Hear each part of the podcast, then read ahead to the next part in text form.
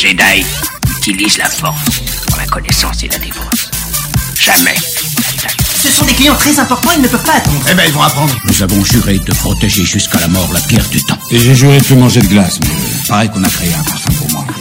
Ah, ça nous botte tous de t'entendre dire ça. Il faut avouer que voir Donnie massacrer un nazi, c'est presque aussi chouette que d'aller au cinoche.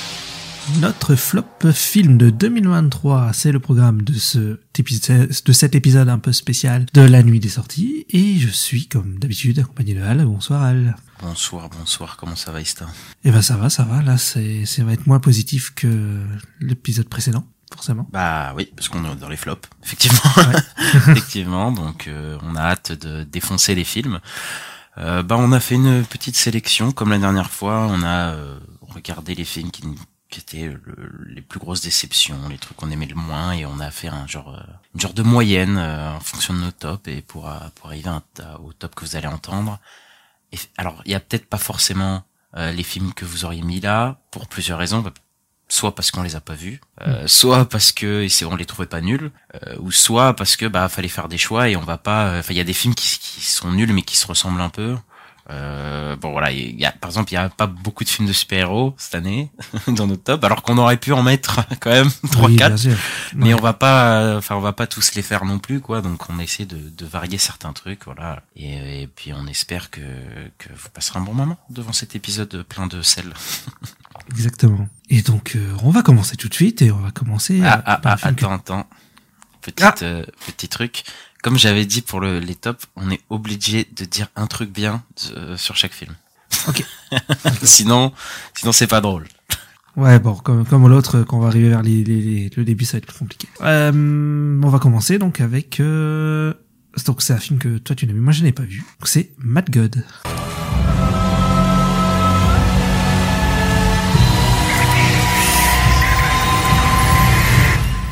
C'est ça, Mad God de Phil Tippett. Donc c'est l'histoire d'un genre d'assassin soldat qui va euh, descendre dans les entrailles des, des enfers. C'est littéralement le scénario. Alors euh, le film est pas horrible, voilà, il est pas nul, mais il y a quand même une petite déception euh, pour moi dans le sens où c'est un film quand même qui a été très hypé par par des gens et je, je comprends. Hein, voilà, il y a quand même Phil Tippett. Voilà, c'est un artiste VFX qui a travaillé sur, tu me corrigeras, mais je crois qu'il est sur Jurassic Park et sur plein de, de films de, de, ces années-là. Hein. Mm. Et, euh, et ça fait euh, une vingtaine d'années qu'il travaille sur euh, Mad God. donc ouais, c'est ça que ça fait. Ouais, c'est un projet de, de cœur et ça fait longtemps qu'il est dessus. Ouais. C'est ça. Donc il y avait une. Enfin, en tout cas, on m'a très hypé le film, on dit que c'était incroyable, voilà, c'est 20 années de travail, euh, et ça se sent entre guillemets, hein, parce que je crois qu'il a travaillé quasiment tout seul une, pendant une grosse partie du, du, du, temps, hein, même si je crois qu'il se fait aider à un certain moment, mais pendant 20 ans, voilà. vers la fin de la prod, C'est ça, ouais, où il y a, enfin, c'est un film qui est un film d'animation, qui est un mélange d'animation stop motion, euh, des genres de marionnettes, et un mélange avec certains moments des acteurs réels, et euh, j'avoue que c'est assez impressionnant, quand même, comme travail, il faut le dire. Euh, mais j'ai l'impression qu'il y a un peu une, je sais pas comment dire, mais tu sais, une, une sympathie pour le film parce que le mec a mis 20 ans à le faire, tu vois. Ouais. Et, et, je peux comprendre le truc, tu vois. Moi, je pense que c'est un film qui mérite d'être vu. Je, je, je, décourage pas les gens du tout d'aller le voir, mais je crois qu'il y a quand même une genre de courtoisie vis-à-vis du film parce que le mec avait fait 20 ans à faire le film. Mais après, dans le film, ce qu'il est vraiment, euh, moi, je le trouve euh, pas pas très intéressant malheureusement. Je trouve que c'est un film. Pas grand chose. Non. Oui, bah déjà oui, parce que en fait c'est un genre d'enchaînement de séquences en fait. C'est plein mm. d'enchaînements de séquences euh, horrifiques et il n'y a pas vraiment de transition entre les séquences et euh, il y a un très léger rapport entre elles. Euh, enfin, il y a même pas vraiment de rapport entre elles en fait quand elles commencent chaque séquence, parce que en fait c'est ouais c'est un genre de, de, descente aux enfers, donc il y a une accumulation de trucs un peu dégueulasses, de, de visions horrifiques qui se passent quoi. Et en fait on sait jamais vraiment quand elle commence, quand elle termine, c'est c'est ces séquences. Et il y a une genre de volonté de mettre mal le spectateur. Donc il y a un, y a un travail du son par exemple euh, qui est euh, on a des, des bruits euh, de, de cloches par exemple ou ce genre de truc et avec un son hyper désaturé pour faire bah, pour faire mal au spectateur. Mais moi je trouve ça enfin ça marche pas c'est très redondant et au bout d'un moment enfin je, je, suis pas transporté du tout et je m'ennuie quoi et en plus c'est un film qui est, qui est pas subtil hein, voilà qui est, qui est annoncé direct il y a des parallèles avec la guerre enfin voilà c'est hyper appuyé après je vais pas trop taper sur le film c'est pas un film horrible Enfin, c'est juste que, en fait, je, je, et je pense que je suis pas le seul dans ce cas-là. Tu peux pas être transporté à un film comme ça qui a pas de de film, film narratif qui a pas grand chose à raconter, qu'un un enchaînement de séquences quoi. Moi ça me enfin ça m'a beaucoup déçu parce que genre euh, quand tu voyais certaines images tu te dis ah ouais putain ça va être un film euh, hyper bien et tout mais en fait t'as l'impression que c'est un film où il avait des idées à certains moments en fait pendant 20 ans il a eu plein d'idées de plein de trucs sauf qu'après il a dû charcuter ça pour faire un film enfin tu sais tu sens qu'il y a plein d'idées plein de trucs euh, mais qui sont complètement éparpillés et, et voilà quoi c'est un peu dommage je trouve euh, et le film en plus il est pas très long je crois qu'il fait 1h20 mais moi je, je l'ai senti tu vois la longueur euh, du film parce que qu'il faisait deux heures. Quoi. Ouais. Ouais, ouais, c'est un peu ça, quoi. Donc, euh, donc voilà, c'est pour ça qu'il est au bout du bout du, du, du top, parce qu'en fait, c'est pas un film. euh, Enfin, je, je, je peux. Il y a des gens qui vont peut-être être transportés par le film, tu vois, je pense. Ouais. Mais euh, voilà, hein, c'est pas, euh, ça m'a pas marqué du tout, et je pense que c'est un peu une déception. Même si j'ai, moi, j'ai pas d'attente, parce que moi, quand j'essaie de voir un film, même si c'est un réel que j'aime pas, j'essaie de, de repartir de zéro et être en mode ok, c'est un nouveau film, je le prends comme il est. Mais, euh, mais là, quand même, euh, on, on m'a un peu hypé, quoi, sur le truc. Et, et c'est un peu dommage. Ok, donc c'était Mad God de euh, Phil Tippett. Ensuite, on va passer un film de Wes Anderson. Ça s'appelle Asteroid City. Did I say yes? You didn't say anything. Uh, I meant yes. My, my mouth didn't speak.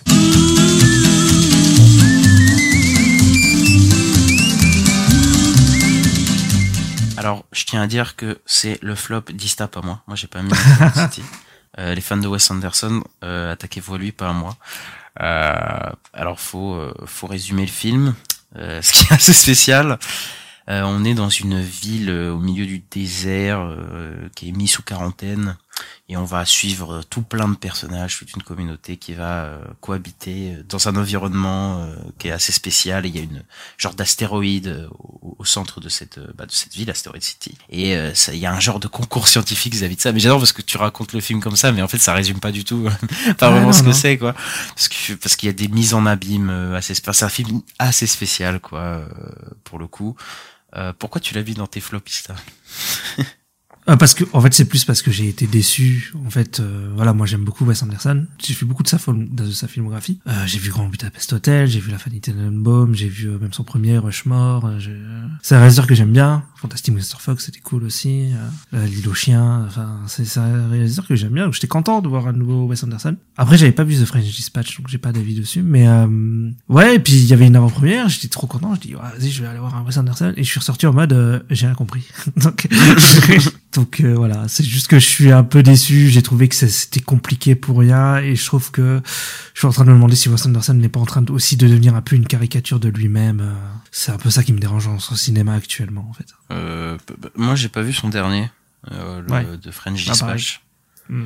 Mais euh, moi jusque là Wes Anderson j'aimais bien. Euh, Moi l'île aux chiens par exemple il avait fait. Euh, L'île aux Ouais, moi aussi, j'avais bien aimé, hein. En fait moi Mm. j'aime quasiment tous ses films euh, ju- ju- jusque là. Celui-là c'est celui que j'aime le moins mais je le dé- enfin je déteste pas non plus mais c'est juste que j'ai pas. j'ai Bah, pas je le déteste pas non plus, quoi. en fait. euh, voilà, on- me dis enfin, qu'on en parle un peu, parce que ça m'a un peu déçu, mais ça, ça m'a pas, j'ai pas détesté. Ouais, ouais, je, je- en fait, je trouve qu'il est beau, le film. Enfin, il est vraiment incroyablement beau, quoi. Enfin, comme tous les films de Wes Anderson, on va me dire, mais on peut pas tenir ça pour argent comptant à chaque fois qu'il y a un nouveau film. Enfin, bah oui, c'est normal, c'est magnifique, quoi. Tu vois, C'est pas pareil avec Snyder, hein. non, on en reparlera peut-être tout à l'heure. Euh, c'est un film qui est incroyablement beau et donc il y a toujours ce travail euh, sur la symétrie. Alors là, il y a énormément de couleurs. Là, là, il y a la pâte euh, Wes Anderson, jaune, orangé, là, rouge. Ça, c'est couleurs de prédominantes. Il a Ouais. vraiment un maîtrise de son univers, quoi, euh, bien à lui, quoi. Je pense à certains travelling, là, latéral qui fait, enfin, qui- il s'arrête parfait pour faire une symétrie parfaite. Enfin, de l'image, c'est, tellement maîtrisé, quoi. Mais, Oui, c'est tout un truc carré. 20 ans, Oui, ça, bien sûr. Mais en fait, je me demande si, je trouve ça un peu dommage qu'il tente pas autre chose non plus, tu vois. En fait, j'ai l'impression qu'il fait un peu toujours les mêmes films. euh. Bah, bah là, pour le coup, je trouve pas, moi. Tu vois. Ouais, ok. Bah, surtout sur ce film-là, je trouve qu'il fait des trucs, euh, et, et c'est ça qui me dérange, hein, mais il fait des trucs Ouais. euh, euh, qui, qui faisait pas forcément avant et qui me dérange dans ce film-là. Après, euh, je trouve que voilà, il, a, il y a des choses euh, chez, chez son cinéma qu'il faisait pas, ou en tout cas, je, je sais qu'il a beaucoup évolué parce que sur un, un cinéma qu'on connaît après, genre euh, Moonrise Kingdom. Euh, Mm. Grand Budapest Hotel, il y a un peu ce truc-là, mais ses premiers films, par exemple, ils ressemblaient pas à ce qu'il faisait maintenant. Et même après, il s'est tourné aussi vers la stop motion euh, avec les chiens et enfin ça c'est Mr. Fox. Donc je trouve pas qu'il fait vraiment tout le temps la même chose. Euh, Mais bon après voilà, on retrouve son esthétique et tout, tu vois son univers Ouais. et ça je trouve ça je trouve ça normal. Mais moi dans ce film là, euh, ce, qui, ce qui me dérange, c'est qu'il a- il a fait des, une genre de structure narrative méta, genre de mise en abîme, tu vois. Que, Ouais, bah, je ouais, sais pas ouais. s'il y avait dans ça dans The French Dispatch, parce que je crois que The French Dispatch c'était plusieurs courts métrages d'affilée. Ça, C'était un truc assez spécial. Mais là, il y a vraiment un truc de mise en abîme, euh, enfin, une double mise en abîme même, euh, euh, qui est euh, plutôt belle Ah, hein, sur le papier. crâne, quoi. Mais, ouais, mais, mais elle prend trop de place, je trouve, au milieu de... Parce qu'en fait, il y a, il y a un casting de folie. Hein. Ça, par contre, comme tous les films de Wes Anderson. Mais là, tu regardes la- l'affiche, euh, t'as Scarlett Johansson, euh, Patrick Schwartzman, voilà, euh, qui, est- qui est toujours là. T'as Tom Hanks, t'as euh, Edward Norton. Enfin, il y en a tellement. Tu, tu sais, toutes les cinq minutes, euh, Margot Robbie. Enfin, c'est un truc de fou, quoi, son casting. Mais euh, j'ai un peu l'impression de voir... euh, Enfin, il y a tellement de personnages. Genre, c'est un truc de fou. Il y a tellement de sous-intrigues, de personnages, de mise en abîme que on est, on est clairement perdu dans ce dans tout ce truc là quoi et je trouve que ça efface beaucoup l'émotion principale du film quoi parce qu'il y a ouais, tout c'est un ça, en fait, c'est, ouais. J'ai pas eu d'émotion. Juste peut-être au milieu, il y a une scène sympa. Au milieu du film, mais sinon, euh, non. en fait il y a beaucoup de décrochages hyper Ouais. euh, assez gratuit je trouve euh, dans le film quoi Euh, et il y a cette euh, ce truc enfin il y a, y a ce lien je trouve entre Patrick Schwartzman et Scarlett Johansson euh, tout le film qui est un peu le, le, le truc le plus émotionnel du film je trouve tu vois mais euh, je trouve que ça- par exemple à la fin t'as un truc qui se passe euh, qu'est-ce- quand c'est évoqué toute leur relation tout ça moi ça a pas du tout marché sur moi quoi. enfin j'étais vraiment euh, euh, complètement en dehors parce qu'il s'est passé tellement de trucs euh, et j'ai l'impression de voir aussi un défilement de stars quoi enfin toutes les cinq Ouais. minutes t'as une un- t'as une tête connue tu fais ah putain il est là putain il est aussi puis il est aussi tu fais ouais bon. Ah, c'est déjà le cas dans, mais ça fait plusieurs films qui fait ça, bah, même Grand Budapest Hotel que j'adore, hein, je sais que Bill, bah, Bill Murray, il fait, euh, deux minutes, quoi, euh, dans le film. ouais mais il y en avait pas autant. Là c'est vraiment euh, c'est un truc de Il malade. Y en avait beaucoup quand même, hein. Il y beaucoup, il y a beaucoup de stars, hein, dans, dans- Bah, je, je- je- ouais, mais je me souvenais pas qu'il y avait ce côté défilement, tu vois, genre en mode, eh, salut toi, eh, salut toi. En tout cas, ça m'a moins marqué euh, que sur Asteroid Ouais. City où là, j'ai l'impression que c'était toutes les deux minutes. Mais euh, après, il y a des scènes incroyables au milieu. Hein, dedans, il y a une scène avec un extraterrestre euh, qui est Oui, mais c'est là que je parlais, ouais. Qui, est- qui est, qui est vraiment superbe hein, et qui est vraiment inattendu euh, pas pour ce pour le coup et qui est vraiment fait enfin il y a que le Wes Anderson tu vois là qui peut faire ça comme ça tu vois j'ai l'impression donc Ça, oui. euh, Ouais, ça, oui, oui. donc euh, ouais, je, je trouve ça, euh, je, je trouve que c'est un bel emballage, euh, mais euh, qui s'est un peu trop perdu, je trouve, dans ce film. Après, faudrait que je vois de French Dispatch que j'ai pas vu parce que je crois qu'il Il a divisé, hein, French Oui, oui, il Dispatch, avait euh, assez divisé, mais ouais. Mais je l'ai pas vu, donc euh, je, je voudrais bien voir ça. Mais euh, moi, moi, je l'ai pas mis dans mon, dans mon flop parce que je trouve quand même qu'il a des qualités et, euh, et voilà. Mais sinon, je trouve que c'est un peu une déception aussi. Ok, donc c'était Asteroid City de Wes Anderson. Et euh, on va passer au prochain. Qu'est-ce que c'est, euh, Al? Le prochain, c'est Ninja Turtles Teenage Years. Enough talk! I dream about fighting every night! You've got a rage problem, right? It's not a problem!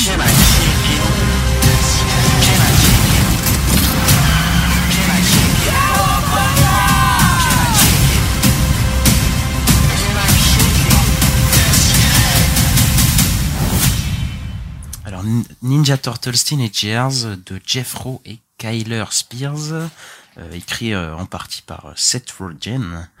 Euh, il me semble que c'est ceux qui Produit par Seth Rogen aussi. Euh, oui, je crois qu'il est produit, mais je crois qu'il l'écrit. euh, Enfin, Oui, oui, oui, oui, oui, oui, comme ça. bref, je crois que t'as compris ce que je voulais dire.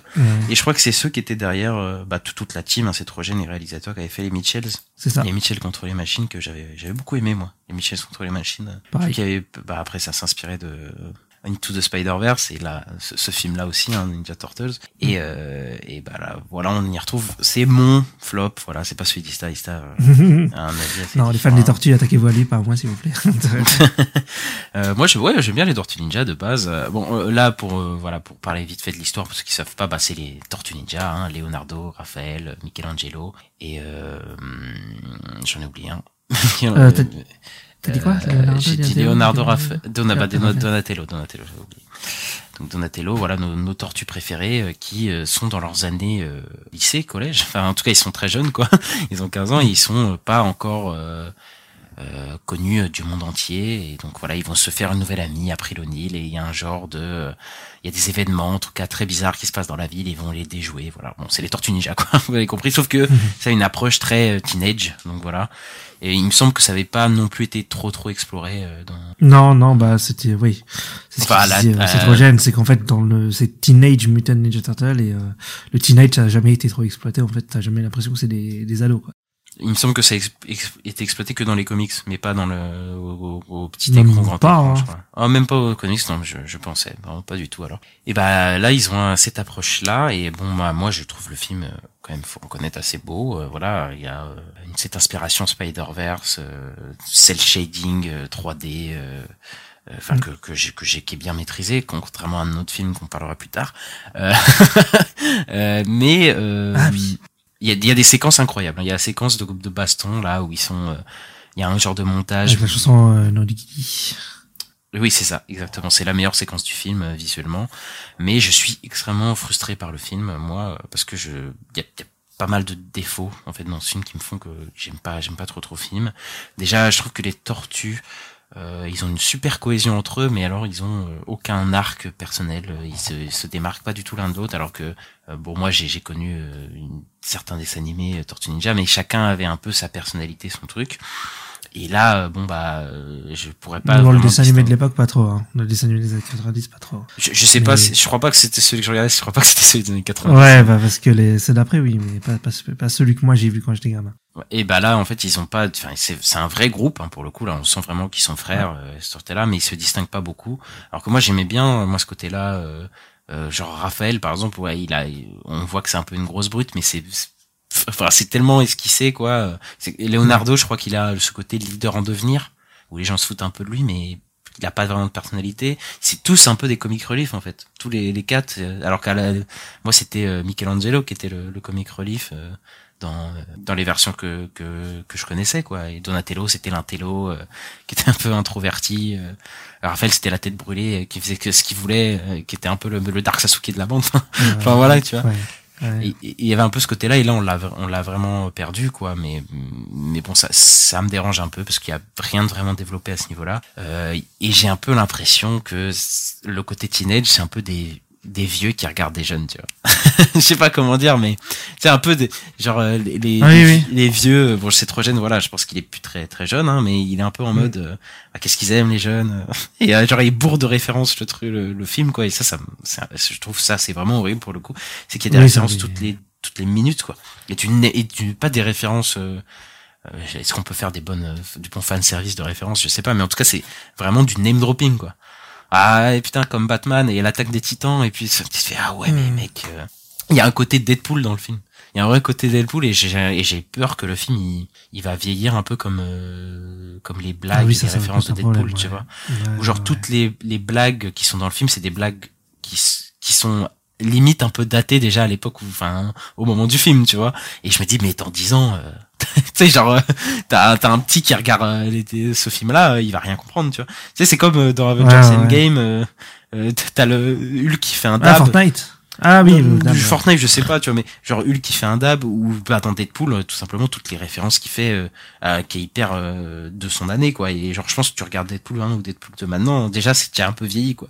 Tu fais ah ouais, non, c'est chaud, quoi. Et là, je crois que ce film, il va subir le même sort, quoi. Et toutes ces blagues, toutes ces références, je trouve ça désamorce beaucoup l'émotion qu'il y a dans le film. Je, je ne ressens pas vraiment grand chose, voilà. Je trouve que le film tire un peu en longueur, surtout vers la fin. Je trouve le climax, le climax un peu raté pour le coup. Euh, après, c'est pas le, le pire merde de l'année, c'est juste que je trouve que c'est un film qui est, euh, enfin, parasité par faire par son euh, name dropping, ses références et, et voilà. Et je, je, t'en- je t'enlève tout ce côté-là et tu donnes un petit peu plus de personnalité à chaque euh, euh, tortue et je pense que ça donne un bon film parce que visuellement, il est pas, il est pas honteux. Bon, il est pas au niveau de Spider-Man, hein, faut pas déconner, mais il est pas, il est clairement pas honteux.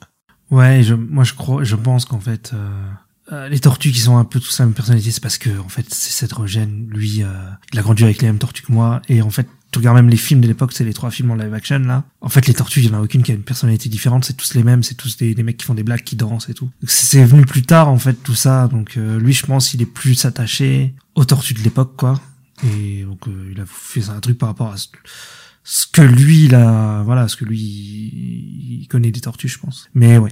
Il y avait, il y avait euh, le film Netflix euh, Rise of the Tortue Ninja, Ninja Turtles, là, il était pas mal. Euh, où là, ils ont vraiment euh, des designs différents et des personnalités différentes les les tortues. Ouais, bah, je trouve ça un peu dommage parce que tu vois pour le coup, euh, tu Mm. ressors du film. moi, bon, je, je les connais les tortues, donc je sais à peu près leur personnalité de, de ce que j'ai connu d'avant. Mais je pense que quelqu'un qui qui connaît pas du tout, il va, enfin, je suis même pas sûr s'il est capable de les différencier au niveau du prénom, tu vois, les les tortues. tu vois. Donc bon. Après, ils ont des designs sympas, moi, je trouve, euh, quand même. tu les, au niveau du design, tu les, tu les différencies quand même. Ouais, ouais, Parce qu'à l'époque, on les différenciait pas, hein. Ce qui est- Oui, oui, ouais, je- avec les couleurs, quoi. Et encore, les premiers comics, ils avaient tous le bandeau rouge, donc, euh, c'était encore pire. Mais, euh, mais bon, voilà. Mais ils ont des designs quand même cool, je trouve. Mais toi, t'as as bien aimé le film, toi. Ouais, moi, je, bon, en fait, je suis d'accord avec ce que tu dis, mais c'est juste que moi, ça me, ça me, comment dire, ça me, ça me dérange pas tant que ça, ça va, quoi. C'est, moi, moi, j'ai trouvé le, film cool, quoi. Mais après, le troisième acte, je le trouve aussi, euh, ouais, moins, moins convaincant. Mais euh, je suis quand même un peu, j'ai quand même été un peu déçu du film parce que j'attendais beaucoup et c'est pas au niveau que de, que ce que je l'attendais parce que moi je l'attendais au niveau d'un Into the Spider Verse et je trouve que c'est pas au niveau de, de ça, c'est c'est un peu en dessous quoi. Bon, voilà, c'était notre avis sur euh, les Tortues Ninja euh, Teenage. Et on va passer euh, au top 10. Et oui, on rentre dans le top 10 et on va parler du film de David Fincher pour Netflix, The Killer.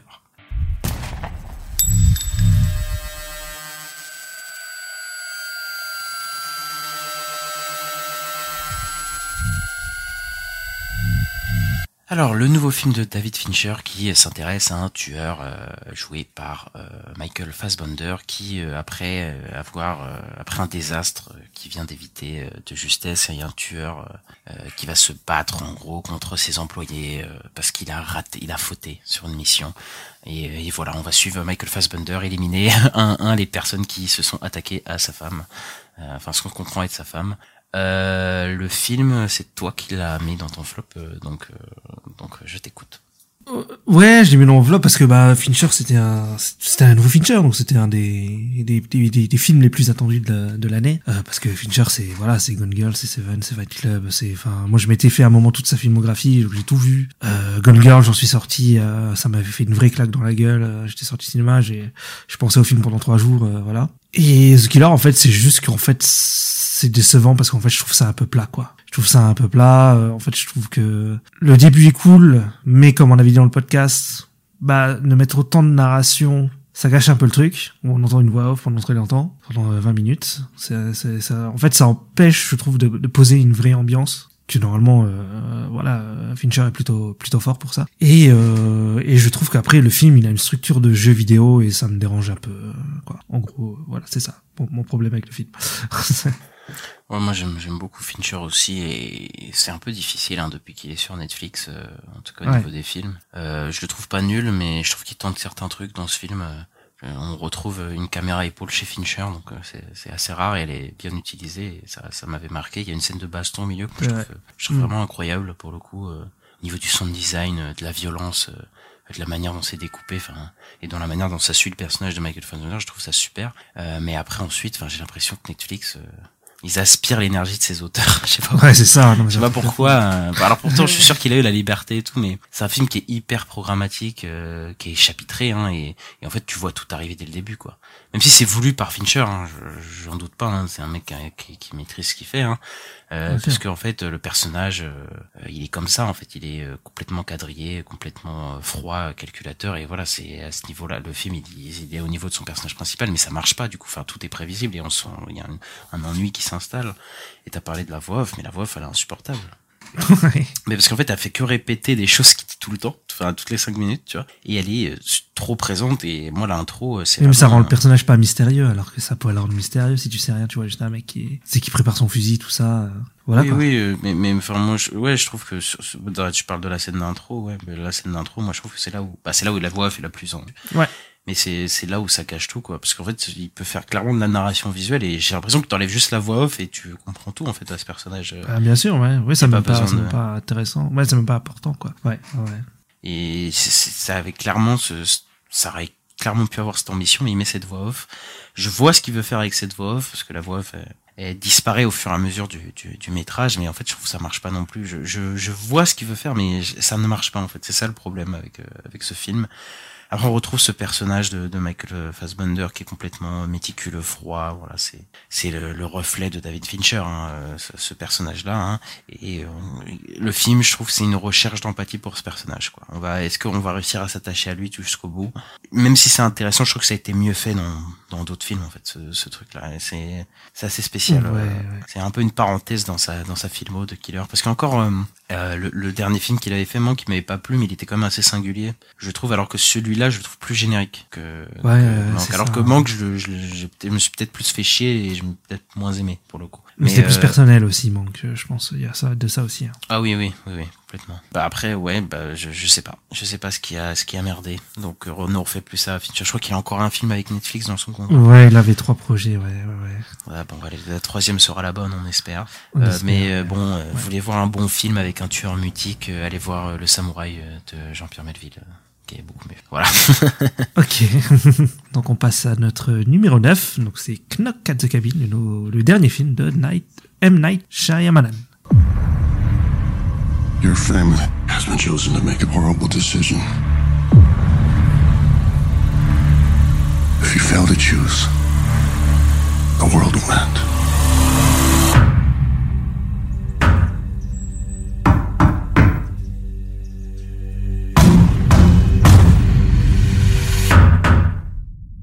Alors, Knock at the Cabin, le nouveau film de Monsieur Shyamalan, euh, celui qui déchaîne les passions. Donc, c'est l'histoire de un couple euh, qui a une petite fille qui sont en vacances dans une genre de cabane, je- pas une cabane, mais je sais pas comment on appelle ça. c'est un chalet, un genre de chalet, je sais pas comment. Knock at the Cabin, c'est qui c'est la, cab- la cabane, quoi? Ouais, mais je, je crois pas que c'est une cabane parce que c'est une cabane de luxe. Moi, moi je vois une c'est une cabane. c'est- cabine? Ouais, Non, chalet. ouais. je sais pas comment comment dire, mais voilà, c'est c'est une maison de bois dans la forêt, tu sais, comme comme tu peux aller en vacances. Et euh, d'un coup, il y a quatre personnes qui viennent toquer à la porte et dire euh, les gars, il y a l'apocalypse qui arrive, faut que l'un de vous meure. Donc euh, charmant. Et euh, et voilà, moi, euh, bah c'est à toi. C'est c'est encore un flops, Ista. Oui, c'est moi qui l'avais mis, ouais, bah, ouais. Bah, comme d'habitude, euh, Shyamalan, euh, ça donne toujours envie, ces trailers, ces histoires, et, euh, c'est, c'est, c'est, ça des super concepts, mais, euh, au final, pour moi, ça, c'est un peu un pétard mouillé, quoi. Donc, euh, je trouve que, moi, je sais que j'aimais pas, après, ça commence à faire longtemps, parce que c'était en février, je crois, mais, euh, j'en étais sorti en mode, euh, l'idéologie de ce film, elle me paraît un peu ch- chelou, euh, même si je pense que c'est plus maladroit que vraiment voulu, mais je sais que ça m'avait pas plu, euh, ça Oui, oui. pas- Euh, en gros, euh, il y a des réponses qui sont apportées au film qui donnent raison à des, des, des personnages et ça peut être très problématique. euh, mais de toute façon, c'est pas la première fois hein, dans son cinéma chez Abalan euh, que- qu'il y a ce truc qui arrive. Et ouais, c'est vrai que ça, ça peut être un, un truc un peu problématique. Mais après, sur le film en lui-même, euh, ça, ça t'a pas, ça t'a pas transcendé non plus, j'imagine? Non, ça m'a pas transcendé. Après, j'ai bien aimé euh, Dave Batista. euh, en- Il a un côté nounours euh, bienveillant qui est sympa. Moi, j'ai- moi, j'aime bien, mais euh, Alors, Mais un certain moment du film, hein, parce que oui, oui, bien sûr. Mais bon, il a un côté comme ça, quoi. Mais voilà. C'est c'est- c'est ce que moi, c'est ce que je retiens, c'est lui. Mais sinon, après, ouais, l'histoire et tout, peu pas ouf, quoi. Euh, ouais, moi je trouve que Shyamalan c'est c'est un c'est un bon raconteur d'histoire. Enfin moi j'aime bien suivre ses histoires à chaque fois, genre euh, ses films. Il, il a toujours un piste intéress des pitchs intéressants dans ses films à chaque fois. Bien sûr, ouais. Toujours euh, toujours une super idée. euh, Comme Old, c'était une super idée. Enfin enfin tous ses films, hein, c'est quasiment c'est toujours une bonne une bonne idée. Et au début il arrive toujours à créer un super suspense. C'est je m'ennuie jamais devant ses films. Voilà, je vais te dire la vérité. Après voilà, c'est loin d'être le meilleur Shyamalan. Mais après de toute façon le, le meilleur de Shyamalan est passé depuis euh, quand même 20 ans donc euh, bon, Ouais, c'est ça aussi, pas- voilà après il y a des films que chez lui j'aime bien hein, parce que là on n'a pas parlé mais moi chez Malan je là, j'aime bien son début de carrière euh, j'ai- j'aime bien ses Bien sûr, c'est incroyable son début de carrière. ce sixième On l'appeler le nouveau Spielberg. non non mais ça, c'est- ça fallait pas faire ça à l'époque mais et en gros euh, voilà incassable je trouve que c'est avec euh, sixième sens c'est ses deux meilleurs films c'est limité chez Ouais, Kassab, c'est mon préféré, je crois. Ouais, ouais. Et après, moi, j'aime bien Sing, voilà. Après, euh, après, il se part en couille, moi, je trouve. euh, la jeune Mm. fille de l'eau, euh, le village, tout ça, moi, j'aime, j'aime pas trop. euh, après, oh là là, Pour moi, le village, ça va encore, mais après, ouais, la, la jeune fille de l'eau, là, c'est, c'est, ouais, c'est bizarre en plus. Ce film, en plus, il est mal filmé, il est moche et tout, c'est trop bizarre. Mais bah, les effets spéciaux sont horribles. Ouais. Et mais euh, bon, après, il y a Avatar. euh, Ça, c'est le ça, c'était le pire du pire. Les Avatar et After Earth. euh, Ah oui, Là, c'était euh, la catastrophe. Et après, je trouve qu'il avait un petit retour. Moi, j'avais beaucoup de visites. Je sais que beaucoup de The gens Visit, aiment pas. ouais, moi j'avais trouvé cool aussi. Ouais, ouais. J'aime beaucoup de visites et, euh, et Split aussi. euh, J'avais beaucoup aimé. euh, Glace un peu déçu évidemment parce que euh, à chaque fois ça finit mal avec Shyamalan. À chaque fois c'est il faut qu'il rate son truc. Old c'était pas fou et là j'ai the Cabin je le préfère par exemple à Old tu vois je Ouais, pense ok. Euh, parce qu'il y a des trucs qui marchent bien alors que que, que Old enfin moi du début enfin c'était vraiment pas ouf quoi. Mm. Et euh, le problème c'est que lui il commence toujours bien ses films et plus on avance et moins c'est passionnant quoi. Et là c'est vraiment Bah, ça. Le, le Mm. premier quart d'heure, les premières 20 minutes, c'est incroyable, je trouve. Enfin, Batista, quand il arrive, il est mais Ah oui, c'est génial le début. Il est vraiment effrayant. euh, Enfin, il le filme de manière euh, hyper euh, dérangeante, quoi. Il y a ces gros plans sur sa gueule où le mec, enfin, Batista, c'est un mec, c'est un catcheur, il fait 2 mètres, il fait je sais pas combien de kilos, et tu le mets en fait en face d'une gamine de moins d'un mètre. Euh, voilà, d'un coup, quand, quand t'as un, et en plus c'est un étranger, il fait ça va petite et tout, il commence à lui parler et ça fait complètement flipper quoi. Il prend tout l'espace en plus. Enfin, il est vraiment et puis il a un charisme. Moi, je trouve super Batista, c'est le meilleur euh, acteur catcheur, euh, enfin ancien catcheur qui qui qui a quoi. Et il le filme super bien hein, euh, avec des plans débulés, des gros plans là. Il le fait ça tout le film là. Par contre, c'est un peu insupportable à certains moments, mais en tout cas, je trouve que ça marche. Les acteurs ils jouent tous très bien. Euh, Le couple, les quatre qui arrivent. euh, Oui. Ron Weasley. aussi, ouais, voilà, tout ça, il joue toujours très bien. Et euh, parce que ça, faut le dire, hein, chez, chez Shyamalan, les acteurs, ils jouent pas tous très bien. hein. Des fois, hein, des fois, c'est horrible. C'est Holt, c'était compliqué. Bon, je pense c'est pour ça que tu préfères que nous quatre sa cabine. Mais ouais, ouais. Oh, il y a pas que Holden, un phénomène. euh, Enfin, tout bref. Ah oui, ça aussi. Ah oui, Euh, C'était compliqué, quoi. Et euh, il, joue, il joue beaucoup sur le hors-champ aussi, j'aime bien au début. Mais en fait, tout, tout ce qui est bien, il vient dans les 20, enfin, premières minutes, c'est incroyable. Ah, ça. Ah putain, ça va être trop bien. Et en fait, euh, et en fait, ça tourne en rond, quoi. Et en fait, c'est- on a toujours, mouillé, quoi. C'est, ouais. on a toujours les, concepts, ils lancent les bons trucs, mais après. on a toujours les mêmes gimmicks en boucle, quoi. Mm. Donc, il y a un personnage, euh, il- oh, vous devez sacrifier quelqu'un, il y a un- une tuerie, puis ça recommence, puis il montre des images, puis ça, et en fait ça, ça tourne en rond. Et plus on avance, et plus le mystère il se dévoile. Et euh, là où au début, dans la, première, vas-y, la première moitié du film, tu peux te dire ah je sais pas s'ils disent la vérité ou pas. Après au bout d'un moment, tu, tu, enfin, tu, vois des trucs, tu te dis oui ok, je, prends, enfin je sais clairement si c'est la vérité ou pas quoi. Il y a plus de mystère et à la fin de toute façon c'est tout. Il y a plus de mystère du tout et, et tu t'es un peu déçu de la fin parce que t'es en mode ouais bah oui, mais bon ça c'est très attendu du coup, mais c'est pas très intéressant. Mais voilà, je, je trouve pas, euh, voilà, je trouve pas que c'est le meilleur de chez Malade, on en est loin. Ouais, bah, on est d'accord. Euh, ensuite, on passe au numéro 8 avec euh, Scream 6. You want me. So let's finish this.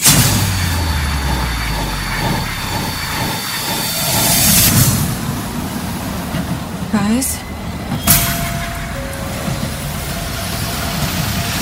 Alors, Scream 6 de Matt Bettinelli Holpin et Tyler Gillette, donc euh, ceux qu'on fait euh, Scream 5 hein, juste avant. Euh, bah c'est moi qui l'ai mis dans les dans les flops. Euh, toi tu l'as pas mis, oui, toi tu l'as pas mis dans les flops, mais moi c'était euh, c'était c'était le mien.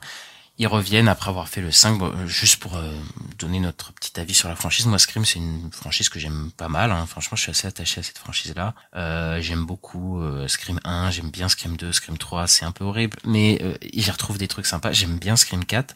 Et en fait, euh, bah après Scream 5, j'aime, j'aime, j'aime pas du tout quoi. Mais je pense parce que Wes Craven avait toujours quelque chose à raconter euh, vis-à-vis de cette saga, et je trouve qu'après ça, ça, ça part en couille. Et toi, toi, t'aimes bien Scream ou pas, ou pas du tout? Alors moi j'ai commencé avec le 4 au cinéma, donc c'est c'est très bizarre. Euh, j'ai vu le 4 avec des potes à l'é- à l'époque euh, et euh, j'ai rattrapé euh, les trois autres euh, il y a pas si longtemps, il y a peut-être deux ans, deux, deux Ouais. ou trois ans. Et euh, je trouve ça sympa. Mais après moi je suis pas attaché à la franchise, je trouve ça sympa à regarder, euh, voilà, c'est cool quoi. Mais ça va pas plus loin. Ok, ok, bah là on se retrouve sur Scream 6 et donc euh, les, les nouveaux protagonistes, la Jenna Ortega, Melissa Barrera et toute leur clique, euh, bah, ils vont se retrouver à New York et là c'est Ghostface qui va frapper à New York. En notant que euh, il y a que Courtney Cox du trio euh, qui est là pour tout dans tous les films avec euh. Oh là là, Neve Campbell et euh, et Dewey, euh, bah Dewey euh, il est plus là pour certaines raisons. Et euh, Neve Campbell n'est plus là parce que elle a pas elle a, elle a pas été assez payée. Et donc on retrouve que Courtney Cox dans cet opus là et moi euh, ce que j'aime pas dans ce cet opus là et déjà que j'aimais pas dans Scream 5 mais encore Scream 5 il y avait un peu de, de trucs euh, enfin, voilà Scream c'est connu pour son côté méta réflexion sur le cinéma d'horreur de son époque en tout cas à chaque fois chaque fois Wes Anderson même si euh, Wes Anderson Wes Craven mais euh, bah la plupart le- du temps c'est une réflexion sur le cinéma Le 4 d'horreur. ça parlait des remakes en général, pas forcément des remakes de films d'horreur. Oui, mais de remake dans les dans le cinéma d'horreur pour le coup. C'était ça vraiment l'approche. Mais après, effectivement, le remake, ça a gangréné euh, tout le cinéma euh, en général, quoi. Mais en tout cas, ça a toujours un commentaire sur le cinéma d'horreur, euh, Scream, enfin de son époque. Et Wes Craven, euh, bah, c'est ce qu'il faisait hein, dans Scream 1, euh, dans Scream 2, euh, dans Scream, même dans Scream 3, qui est pas bon. hein. mais en tout cas, il y avait toujours des, des Oui, réflexions là-dessus. Scream 4 et Scream Mais 5. même le 5, hein, moi je Mais ouais, mais le problème du 5, c'est que c'est juste nommé, mais en fait, ils en font rien, quoi. Ils te disent, euh, oui, euh, il y a les requels qui existent. Oui, oui, il y a le l'elevated horror qui existe, et en fait, c'est tout, quoi. Enfin, tu sais, c'est que du Non, name il parle des dropping. Legacy Quell. Moi, je trouve que si, c'est plutôt juste parce qu'ils ont fait. Bah, c'est- là que je Oh. Requel, c'est les Legacy, c'est les Legacy Quell. C'est ça que je voulais dire. Ouais, ouais, ouais. Mais mais genre c'est juste euh, évoqué en fait.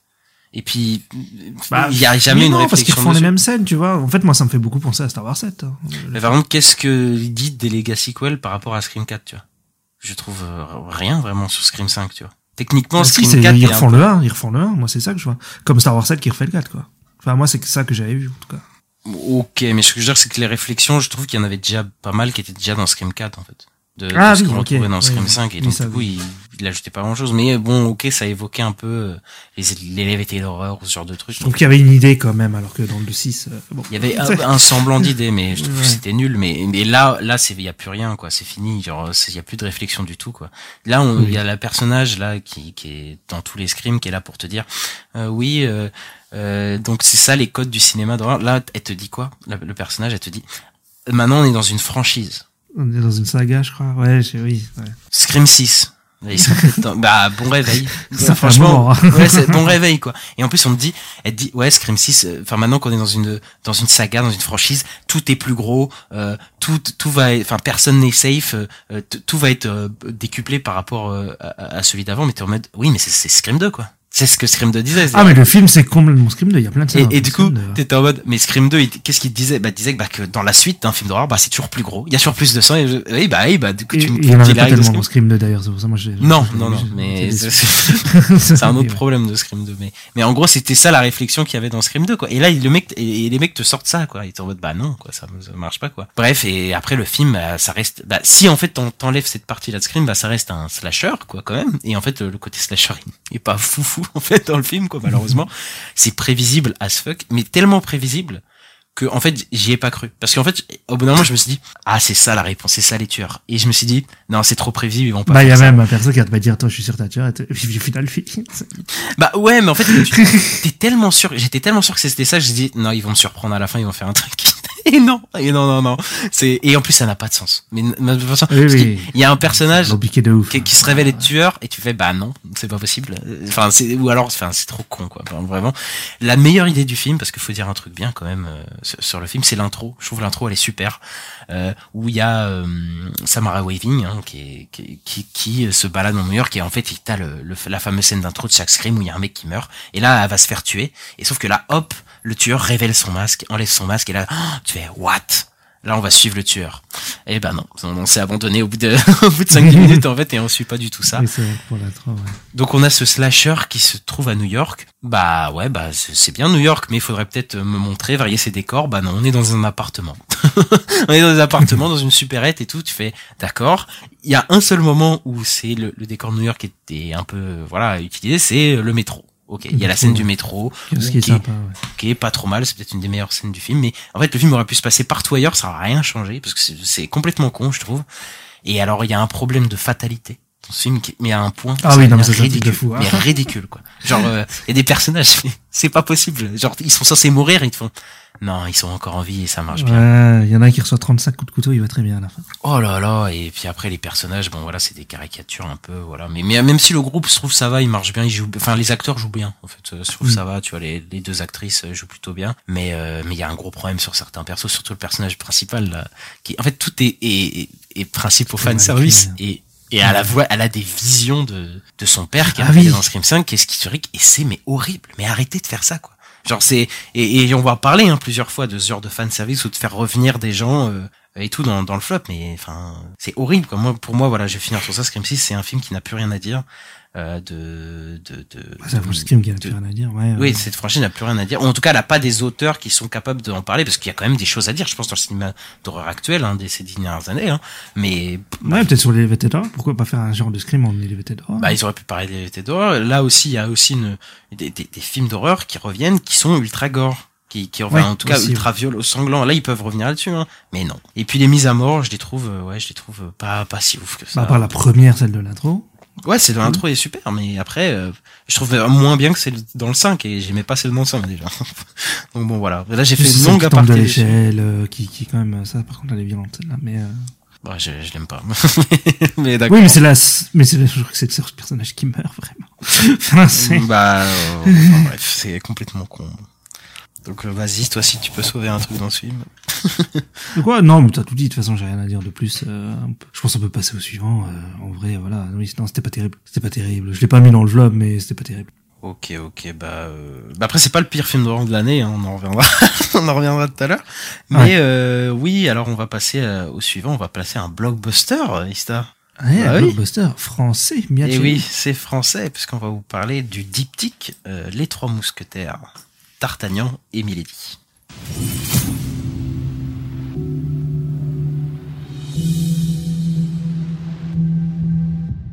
Alors, Les Trois Mousquetaires, euh, D'Artagnan, Milady, le diptyque de Martin Bourboulon, avec François Civil, Vincent Cassel, Romain Duris, euh, Eva Green, euh, Lina Coudry, tout le, un gros cast du cinéma français, donc qui raconte l'histoire bah, des Trois Mousquetaires, je pense que tout le monde sait, D'Artagnan qui arrive à Paris euh, pour euh, il va rejoindre les mousquetaires et puis il y a une histoire de complot avec Richelieu et les rois. Waouh, on a déjà vu ça 500 fois. Euh, Qu'est-ce que bah, on l'a mis tous les deux, je crois, dans notre euh, Je crois aussi, ouais. dans notre dans notre flop. Euh, bah j'ai j'ai j'ai bien parlé sur Scream. Je vais te laisser parler sur les Trois Mousquetaires puisque c'est un film que t'adores. J'adore, c'est génial. Euh, euh, ouais, bah, écoute, c'est pas très bien. Euh, Je m'en doute, ouais.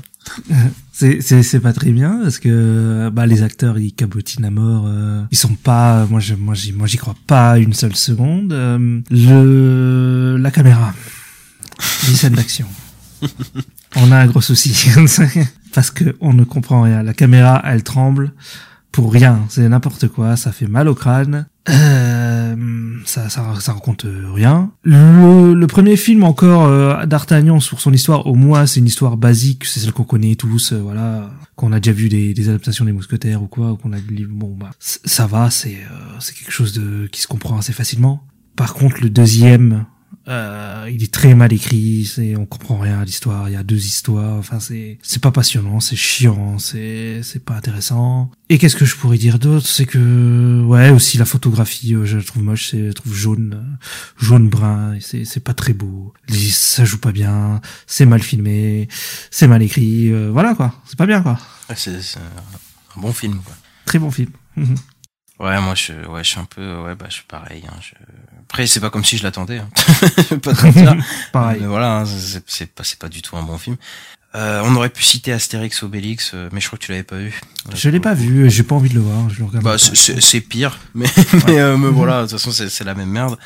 Euh, Il y a une photographie euh, dégueulasse, euh, marronasse dans le premier, jaune pisse dans le deuxième, donc voilà, ça, ça se coordonne en, en tout cas dans les dans la photographie dégueulasse, avec des nuits américaines horribles aussi. Oh là là, les, les effets où on voit oui. direct que c'est pas c'est pas des nuits quoi. Même si les décors euh, par contre sont super. Hein, Là, des fois là, il y a les châteaux, y a les ça. trucs, il y a un truc sympa, et le jeu d'acteur mais horrible quoi. En fait, il y a des dialogues théâtrales, mais ils sont mal dirigés tous. Quoi. Vincent Cassel, il en a rien à foutre d'être là. Ah oui oui. Mais vraiment rien à foutre. Même Dart, enfin, François c'est un acteur, ça va, j'ai- j'aime plutôt bien. Mais là, il y arrive pas, quoi. Il a aucune alchimie avec Lina Coudry. Eva Green, c'est une caricature de femme fatale. Enfin, c'est insupportable. Alors, Romain Duris, bon, lui, on a l'habitude qu'il surjoue, quoi. Mais tous les acteurs, ils sont quasiment nuls. Le seul qui s'en sort un peu, enfin, les deux seuls qui s'en sortent pour moi, c'est Pio Marmaille. Parce que je trouve que il joue Athos euh, dans Portos, il joue et euh, il est vraiment drôle pour le coup et même avec un truc, un jeu un peu théâtral, il arrive à s'en sortir, tu vois. Mais euh, de toute façon, c'est lui et Romain Duris, c'est des persos qui sont mis de côté, surtout dans le 2, enfin ils servent plus Ouais, à rien quoi. Et, ouais, ouais. Et, et voilà, et à part, et il y a que Louis Garrel, oui Louis Garrel, le Saint Louis Garrel, qui joue le roi ridicule, et il le joue vraiment bien, voilà, il est vraiment ridicule comme il faut, je trouve, là, euh, c'est le seul qui est à sa place quasiment, je trouve, il me fait beaucoup rire, moi, en- à chaque, chaque réplique, il arrive, on dirait qu'il essaie d'être stylé, mais il arrive pas et tout, c'est trop drôle, je trouve, et ça marche super bien, mais le reste, Ah, Après, s'il me dit que c'est voulu, que c'est ridicule, ok. Après, s'il me dit non, bon. mais non, mais le, doutes, le roi est ridicule. Ouais, ouais. Dans le, que ce soit dans le livre ou même dans les adaptations, euh, c'est un roi qui est ridicule. Dans le dessin animé, ouais. qui se fait manipuler euh, ou quoi. Et genre, vraiment moi je trouve qu'il joue bien. Parce que bah, parce que son personnage est ridicule il joue vraiment le mec ridicule euh, je trouve que ça marche bien tu vois. Mais après euh, voilà tout le reste il joue mal hein, c'est tout. Ils sont complètement mal. Et, et alors la caméra c'est pas possible quoi. Enfin les les les, les, les séquences d'action encore dans le premier il y en a deux trois qui sont un peu lisibles mais dans le 2, c'est la pétarade quoi. Parce que déjà la photographie elle est moche, on voit rien, surtout dans le premier. On a des angles genre en contre-plongée et avec des mouvements de caméra hyper euh, hyper euh, dans le mouvement les shaky cam quoi et donc du coup on voit rien et ça essaie de suivre les personnages il y a aucune idée de mise en scène c'est toujours la même mise en scène pour les combats mais ça ça pense jamais de comment je vais représenter ce combat et alors le, la quintessence de ça c'est le combat avec Milady à la fin du, du 2 qui est je pense un des pires combats que j'ai vu au cinéma cette année Ouais, ouais, ouais. dans la danse on voit rien on comprend rien il y a pas de dynamisme c'est mou enfin c'est pas possible quoi et, et après les intrigues voilà on en a pas parlé mais encore dans le premier, je trouve ça tenait, c'est assez simple. Dans le 2, on ne comprend plus rien. Il y a des intrigues, deux, trois intrigues parallèles. On sait pas, c'est des histoires de complot, c'est tout est alambiqué. On comprend plus rien. Ouais, il y a une guerre, j'ai même pas compris c'était quoi la guerre. Non, mais on comprend rien à ça. Le combo, il est réglé en deux minutes.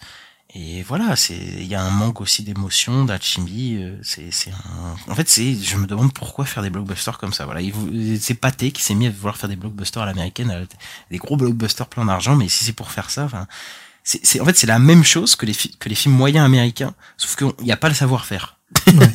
du coup, on se retrouve il y en a un avec... qui... Pardon, vas-y. Non, vas-y, vas-y. Non, je disais il y en a un qui arrive d'ailleurs en fin d'année euh, prochaine, c'est euh, le Comte de Monte Cristo, enfin fin 2024. Bah une autre adaptation d'Alexandre Dumas euh, avec euh, Pierre Ninet. Bon, si c'est la même chose, euh, bon, je, je, me enfin, je pense que ça va être la même DA, la même chose et bon. Après, je crois qu'il y a, il y a pas de combat, je crois. Enfin, je suis pas sûr, mais Oui, je crois que c'est différent. Ouais, je crois que c'est pas là. Je me souviens plus du tout. Je l'avais lu, mais euh, je dans ma dans mon collège, c'est une histoire de vengeance, quoi. Mais euh, mais là, là, c'est c'est compliqué, quoi. C'est très compliqué. Euh, et je, je sais pas pourquoi ils ont cette obsession de vouloir euh, faire des trucs à l'américaine sans avoir une seule idée. Genre vraiment, pourquoi tu... Enfin, en fait, c'est comme les blockbusters américains où ils engagent des mecs qui ont aucune idée aussi, tu vois. Mais au Ouais, moins, ouais. les Américains, ils, ils font ça depuis 40 ans, tu vois. Tu vois, ça fait 40 ans qu'ils les font, donc ils ont un peu à savoir-faire quand même. Là, c'est c'est complètement horrible, quoi. Enfin bref, je vais pas m'attarder dessus. euh, voilà, je... c'est c'est pas bien. On aurait pu citer Astérix, mais... Oh là là, c'est c'est compliqué. Bon, on retourne aux États-Unis, c'est Et Eh oui, donc là on va aller voir, on va chez le diable, on va chez Disney. Euh, on va parler de, de Wish. What are you hiding? nothing. And nobody. What is going on in there? Okay, ladies! Your wings can't fly, but your voices C'est ça, euh, Wish, ou euh, je crois que c'est en français, c'est Achat et la bonne étoile, donc euh, le film de Chris Buck et Fawn Vira Suntorn. Je crois que je l'ai bien dit. Donc le nouveau Disney cette année qui était censé célébrer les 100 ans de, de Disney, hein, oui, parce que ça fait 100 ans que, que le mal existe à Hollywood. Et, et, euh, et donc on retrouve une jeune fille euh, dans un monde euh, un peu féerique où il y a un mec, un méchant qui, euh, qui garde les vœux des gens euh, et qui veut, qui refuse de les accomplir si elle- il dit euh, dérègle l'ordre présent. Et en gros, elle va se rebeller contre ce roi un peu despotique. Euh, voilà, c'est à peu près ça l'histoire de Achat et, et la bonne étoile. Euh, c'est moi qui l'avais mis dans mon flop. Je crois que tu l'avais pas mis toi dans ton flop. Je l'avais mis au début, après je l'avais enlevé, tu l'avais mis. euh. Bon, en vrai, en vrai, ça aurait pu être dans truc. Euh, moi, je vais, je vais te dire direct, c'est le pire Disney que j'ai vu depuis des années. Euh, bon, je l'avais dit hein, dans la critique qu'on avait fait il, y a, Mm. il y a quelques mois. Mais ouais, je crois que ça, c'est aussi pire que les trucs des années 2000 horribles. Mais de- pour pour différentes raisons, hein, parce que genre Chicken Little, je crois que c'était techniquement c'était juste horrible. Mais euh, là, c'est oui, c'est c'est pire pire que ça. Bah, déjà, c'est c'est moche. Hein, c'est un truc des trucs les plus moches que j'ai vu cette année. Euh, donc il y a un truc de un mix de 3D, euh, cel shading avec euh, des backgrounds en aquarelle 2D, euh, euh, mais euh, mais en fait tout est tout est tout est pas bien fait quoi. En fait, il y a un genre de mixte into the Spider-Verse avec euh, leur animation Disney. Euh, euh, Ils ont 3D. tenté un truc. Ouais, ouais. Ils ont voulu faire un truc, mais c'est pas, mais le film est pas fini, quoi. Je rappelle, le film a coûté 200 millions de dollars, hein, voilà. Il devait être en 2D, ils ont changé de route, mais il y a aucune idée, quoi. Tout est pas, tout est pas fini, tout est vide. Mais les décors, c'est vide, mais j'ai jamais vu ça, quoi. c'est un truc de, Moi, ce ça me fait royaume. penser à, ça me fait penser à des point and click, euh, ces jeux PC point and click euh, qui étaient en cel shading comme ça, enfin, voilà. J'imagine que c'est pas un compliment, Non. tout ça. Et euh, au niveau de la DA, c'est des jeux à petit budget, genre. Ouais, bah oui, c'est ça. Et, et là, le niveau DA, c'est c'est com- c'est compliqué, quoi, ce, ce, ce royaume. euh, Et même la réal, il y a aucune patte. Il y a même pas la patte Disney. C'est un truc euh, qui est fou. Hein. Le film n'a même pas la patte Disney euh, qu'on a depuis 10 ans euh, sur leur film. Quoi. Elle est même pas présente. Tout est plat. Mais au niveau des chansons, bon, Steve va me dire que les chansons, il y en a quelques-unes. que- Moi, je trouve ça nul. Mais au pire du pire, quand tu montes les les les, euh, les, les chansons dans le film, je me dis peut-être ça va ressortir. Tu vois, il y a peut-être il y a un moment les chansons, il va y avoir une mise en scène de folie, il va y avoir une envolée. Rien du tout. C'est plat. Il y a un enchaînement de Mhm. séquences qui sont dirigées par du fan service. Et alors là, ça c'est le problème numéro un de ce film, c'est le fan service, c'est les références. c'est un truc de malade, quoi. Mais c'est un truc de malade de tout. Et là, je parlais de Tortue Ninja. J'en ai loupé pas mal, je crois. hein. Ah bah oui. je parlais de Tortue Ninja avec ses références. Mais Wish, il, il le détrône, hein, mais un, mais un truc de fou, quoi. C'est un truc de malade. Bien sûr. Je pense qu'il y en a à tous les plans. Hein. Tous les plans, je pense, toutes les toutes les cinq secondes, il y a une référence et même euh, le scénario et des, des personnages sont dictés par le fanservice, par le par les références. C'est quand même assez fou, quoi. Les persos secondaires, ils sont, enfin, il y a un groupe de sept personnes, allez, hein, tiens, les sept nains, clin d'œil, euh, de sept personnes qui existent et qui servent à faire des références, quoi. La la, la petite étoile, le la petite euh, chèvre qui parle, qui est insupportable, oh putain, qui est insupportable. Il y a un relief, c'est une chèvre qui est nulle à chier. Et je crois qu'en VF, c'est Gérard Darmon qui la joue. C'est Darmon. Et c'est, c'est, enfin, c'est pas possible de faire ça. Il y a personne qui a rigolé dans la salle. Tous les personnages sont fades. Bah, ce sont parce qu'ils n'existent pas en dehors de leur référence. Ou alors il y a Asha. Et Asha, bah, c'est une princesse Disney euh, tellement fade aussi, euh, qui, qui, au bout de cinq minutes se rebelle, euh, qui a aucune personnalité. Bah, voilà, elle est souriante. Hein. Voilà, c'est une princesse Disney, mais il y a rien. Quoi. Le seul truc qu'il faut sauver, parce qu'il faut dire un truc bien, c'est que le méchant il aurait pu être intéressant. Je trouve au début, il y a un bon démarrage avec lui. Et, euh, Ouais. et voilà, quoi. Mais après, ça devient vite un méchant, euh, pour être méchant, quoi. Donc voilà. Bah, je- bien. Comme j'avais dit dans la musique, euh, ça fait longtemps qu'il n'y a pas eu un méchant. Déjà cool d'avoir un méchant. quoi. Mais après, ça va pas plus loin, quoi. C'est un méchant générique au possible. Bon, toi, t'as un peu moins détesté, je crois, que moi, parce que moi, c'est vraiment viscéral. mais, euh, mais tu l'as pas aimé non plus. hein. Ouais, mais euh, je l'ai un peu oublié. Ah bah, tu m'étonnes. L'intrigue est tellement, euh, tellement euh, générique. Ouais, ouais, effectivement, j'ai dit que les chansons étaient pas trop mal, mais je m'en souviens plus. Donc, euh, je me souviens plus de celle de Wonka. Donc, euh, je trouve que, que ouais, non, oui, c'est pas, c'est pas un bon Disney. Mais, mais toi, t'avais bien aimé les chansons, il me semble, quand même. Oui, oui, ça va. Moi, ça, ça s'écoute, quoi. Ça, c'est, ça s'écoute, mais après, euh, enfin, Disney a fait mieux, quoi, a fait largement mieux. Hein. Faut pas déconner non plus. Hein. tu m'étonnes. Enfin, Enfin, bref. même dans les récents, hein, Vaiana, euh, la chanson de Vaiana est super. Hein, donc, euh, Ouais, bah, bah, c'est Ouais. ça que je crois que je l'avais dit dans, dans ma critique à l'époque, c'est que même les chansons que j'aime pas euh, de Disney, hein, années, euh, tu vois, genre Libéré, délivré, euh, euh, le- celle du 2, là, j'ai oublié le nom, là, je m'envole, je sais pas, je sais plus quoi. Enfin, même Vaiana, toutes les chansons, c'était quand même, ça rentrait dans ta tête, quoi. Genre, au bout de ça, même si tu les aimais pas, tu, tu savais les reconnaître. Même euh, un, un canto que j'aime pas avait des chansons. Euh, ah, moi, je trouve qu'il y a des super chansons dans le content. Mais ouais, ouais. bah, j'ai- j'aime pas, mais voilà, les We Don't Talk au pas de Bruno, les trucs comme ça, là, je m'en souviens, tu vois. Bah Mais oui, bon, C'est un peu, c'est un peu dommage, mais bon, on peut se rassurer que ce film est un gros échec au box-office. Euh, donc voilà, on en parlera euh, tout à l'heure dans le bilan de l'année, mais, mais c'est un film ni fait ni à faire. C'est ça. Euh, ensuite, on va passer euh, une petite une petite mention pour un film que tu as vu toi. Moi, je ne l'ai pas vu. C'est ça, c'est un film de Toledano et Nakash qui s'appelle Une année difficile. Leur ai dit, mes chéris, cette année, je vous offre toute mon estime et tous mes encouragements. C'est c'est- c'est- c'est- c'est fort. Hein. Ça va être tellement génial de passer un Noël avec toi. Et c'est pas cher. Et c'est pas cher.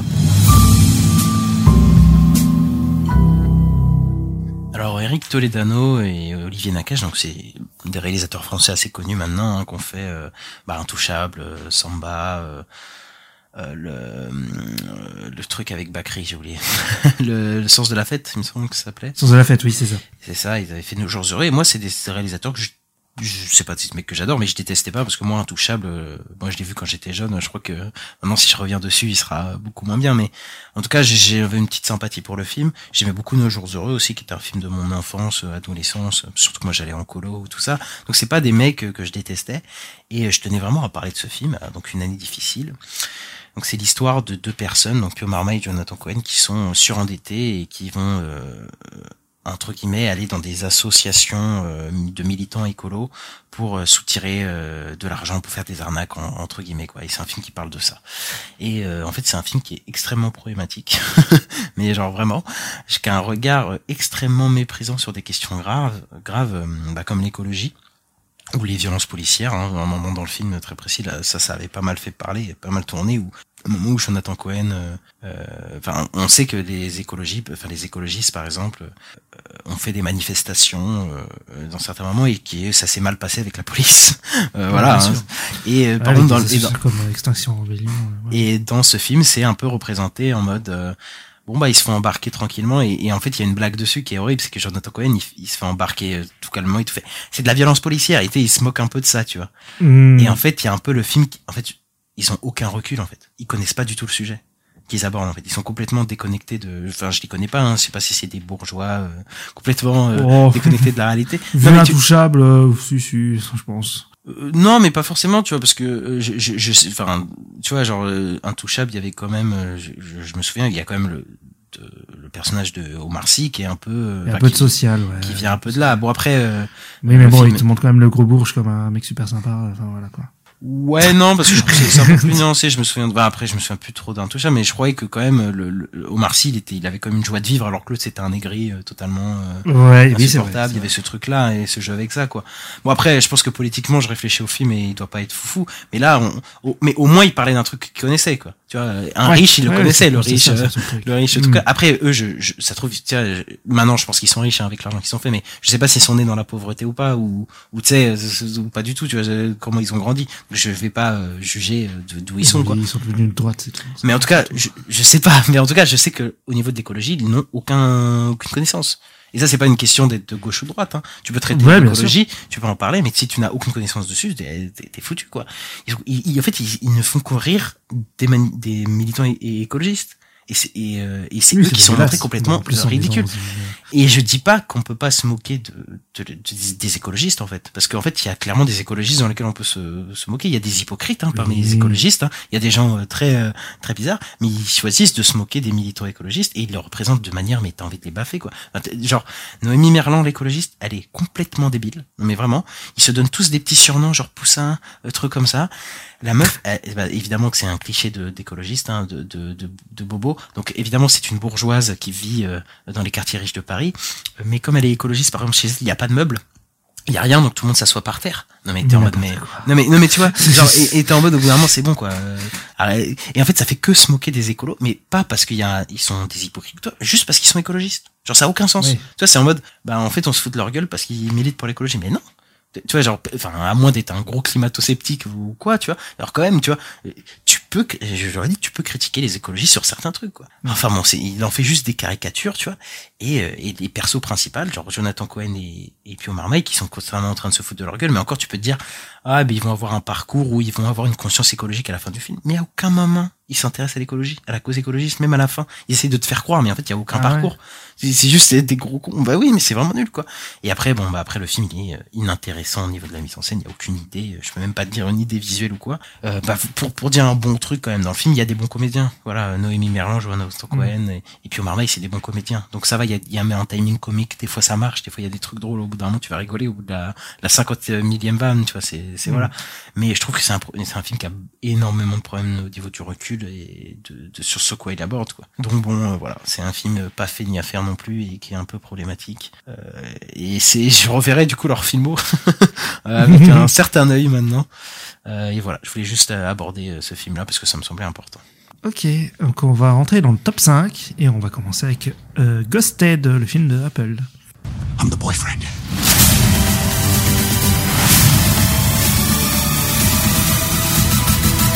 Do you trust me? Is that a joke?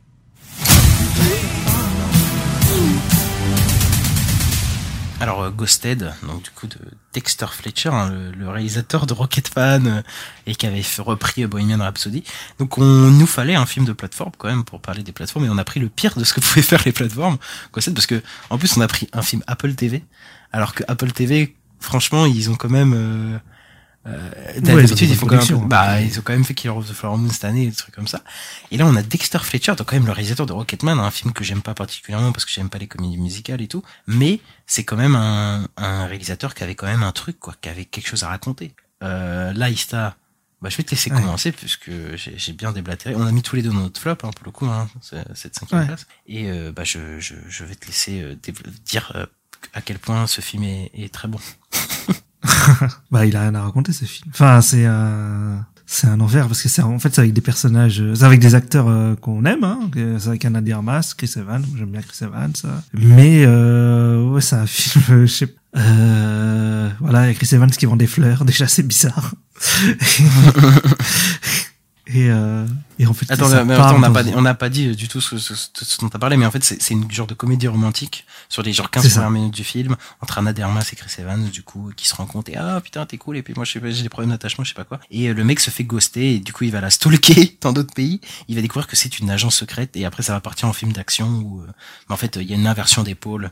Euh, Anna de Armas Ouais. devient la meuf badass, et lui, ça devient la demoiselle en détresse euh, dans ces films-là, voilà. Mais, mais oui, c'est un film qui a rien à raconter. Mais du coup, t'as as bien aimé euh, la partie comédie romantique ou la partie action euh, Bah, la partie romantique, au moins, euh, moi, c'est, ça peut être un peu rigolo, quoi. Parce que c'est tellement nul que c'est Ouais, rigolo. bah, je suis tu vois. d'accord. Mais euh, après, euh, non, la, la partie action, c'est... T'as un festival de caméos, là, c'est un enfer. C'est, c'est en mode, attends, on a Chris Evans en film, bah on va mettre ses deux potes dans Captain America, forcément. J'avais oublié cette séquence. ouais. T'avais oublié Et t'as- t'oublies le Monsieur Caméo qui arrive à la fin aussi. Hein. Oui, bah oui, aussi, oui. Ah Oui, putain, lui c'est pas possible aussi. hein. C'est voilà, c'est un film pas terrible. C'est le, le vraiment le, le film de plateforme euh, un peu action, un peu nul, euh, qui raconte pas grand chose comme les Heart of Stone, trucs comme ça. Là, ça essaye de ouais, de ça essaye de faire des trucs, mais ça fait rien du tout. Mais après, Hearthstone, on se l'est pas- on se l'est pas coltiné, tu vois. Donc, euh, Ouais, ça va, ouais. on- Mais effectivement, il y a Netflix. mais on sait ce que c'est, films-là, même sans, euh, sans, sans le voir, tu vois. Avec euh, le film avec Dwayne Johnson, Ryan Reynolds, euh, ces genres de films. Ouais, Notice. Hmm. En vrai, dire un truc positif, c'est que la comédie romantique, c'est nul, mais c'est moins nul que la suite. Oui, c'est ça. en fait, c'est une comédie romantique nulle, tu vois. Mais en, en gros, tu, tu vois, moi j'aime bien Chris Evans et Anna de Armas, tu vois, je peux les suivre euh, pendant euh, une heure et demie, euh, faire des conneries, tu vois. Et Bah après, ouais. et après, oh là là là là. Bah déjà, un gros truc problématique qui sera jamais vraiment questionné, tu vois, dans le film. Enfin, vite fait, quoi. C'est genre le personnage de Chris Evans, il est, enfin, il est complètement, euh, c'est un personnage complètement toxique, quoi. Parce que le mec, il, Oui, aussi. il fait quoi? Il, il passe une journée avec euh, Anna de Armas et le lendemain elle, elle la ghost, donc d'où le, le nom du, du- le titre du film Ghosted. Il lui envoie 50 messages sur son téléphone. Il la stalk sur internet pour voir où elle est. Il la trouve sa localisation. Il fait le voyage jusqu'à Londres pour la voir. c'est un truc de ouf, ça.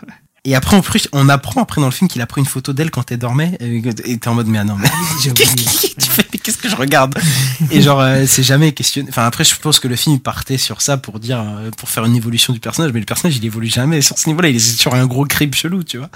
Ouais. Et t'es en mode, mais bon, c'est très spécial. Mais en, en vrai, sa famille là qui est en mode ouais faut que tu trouves une meuf et tout. Enfin.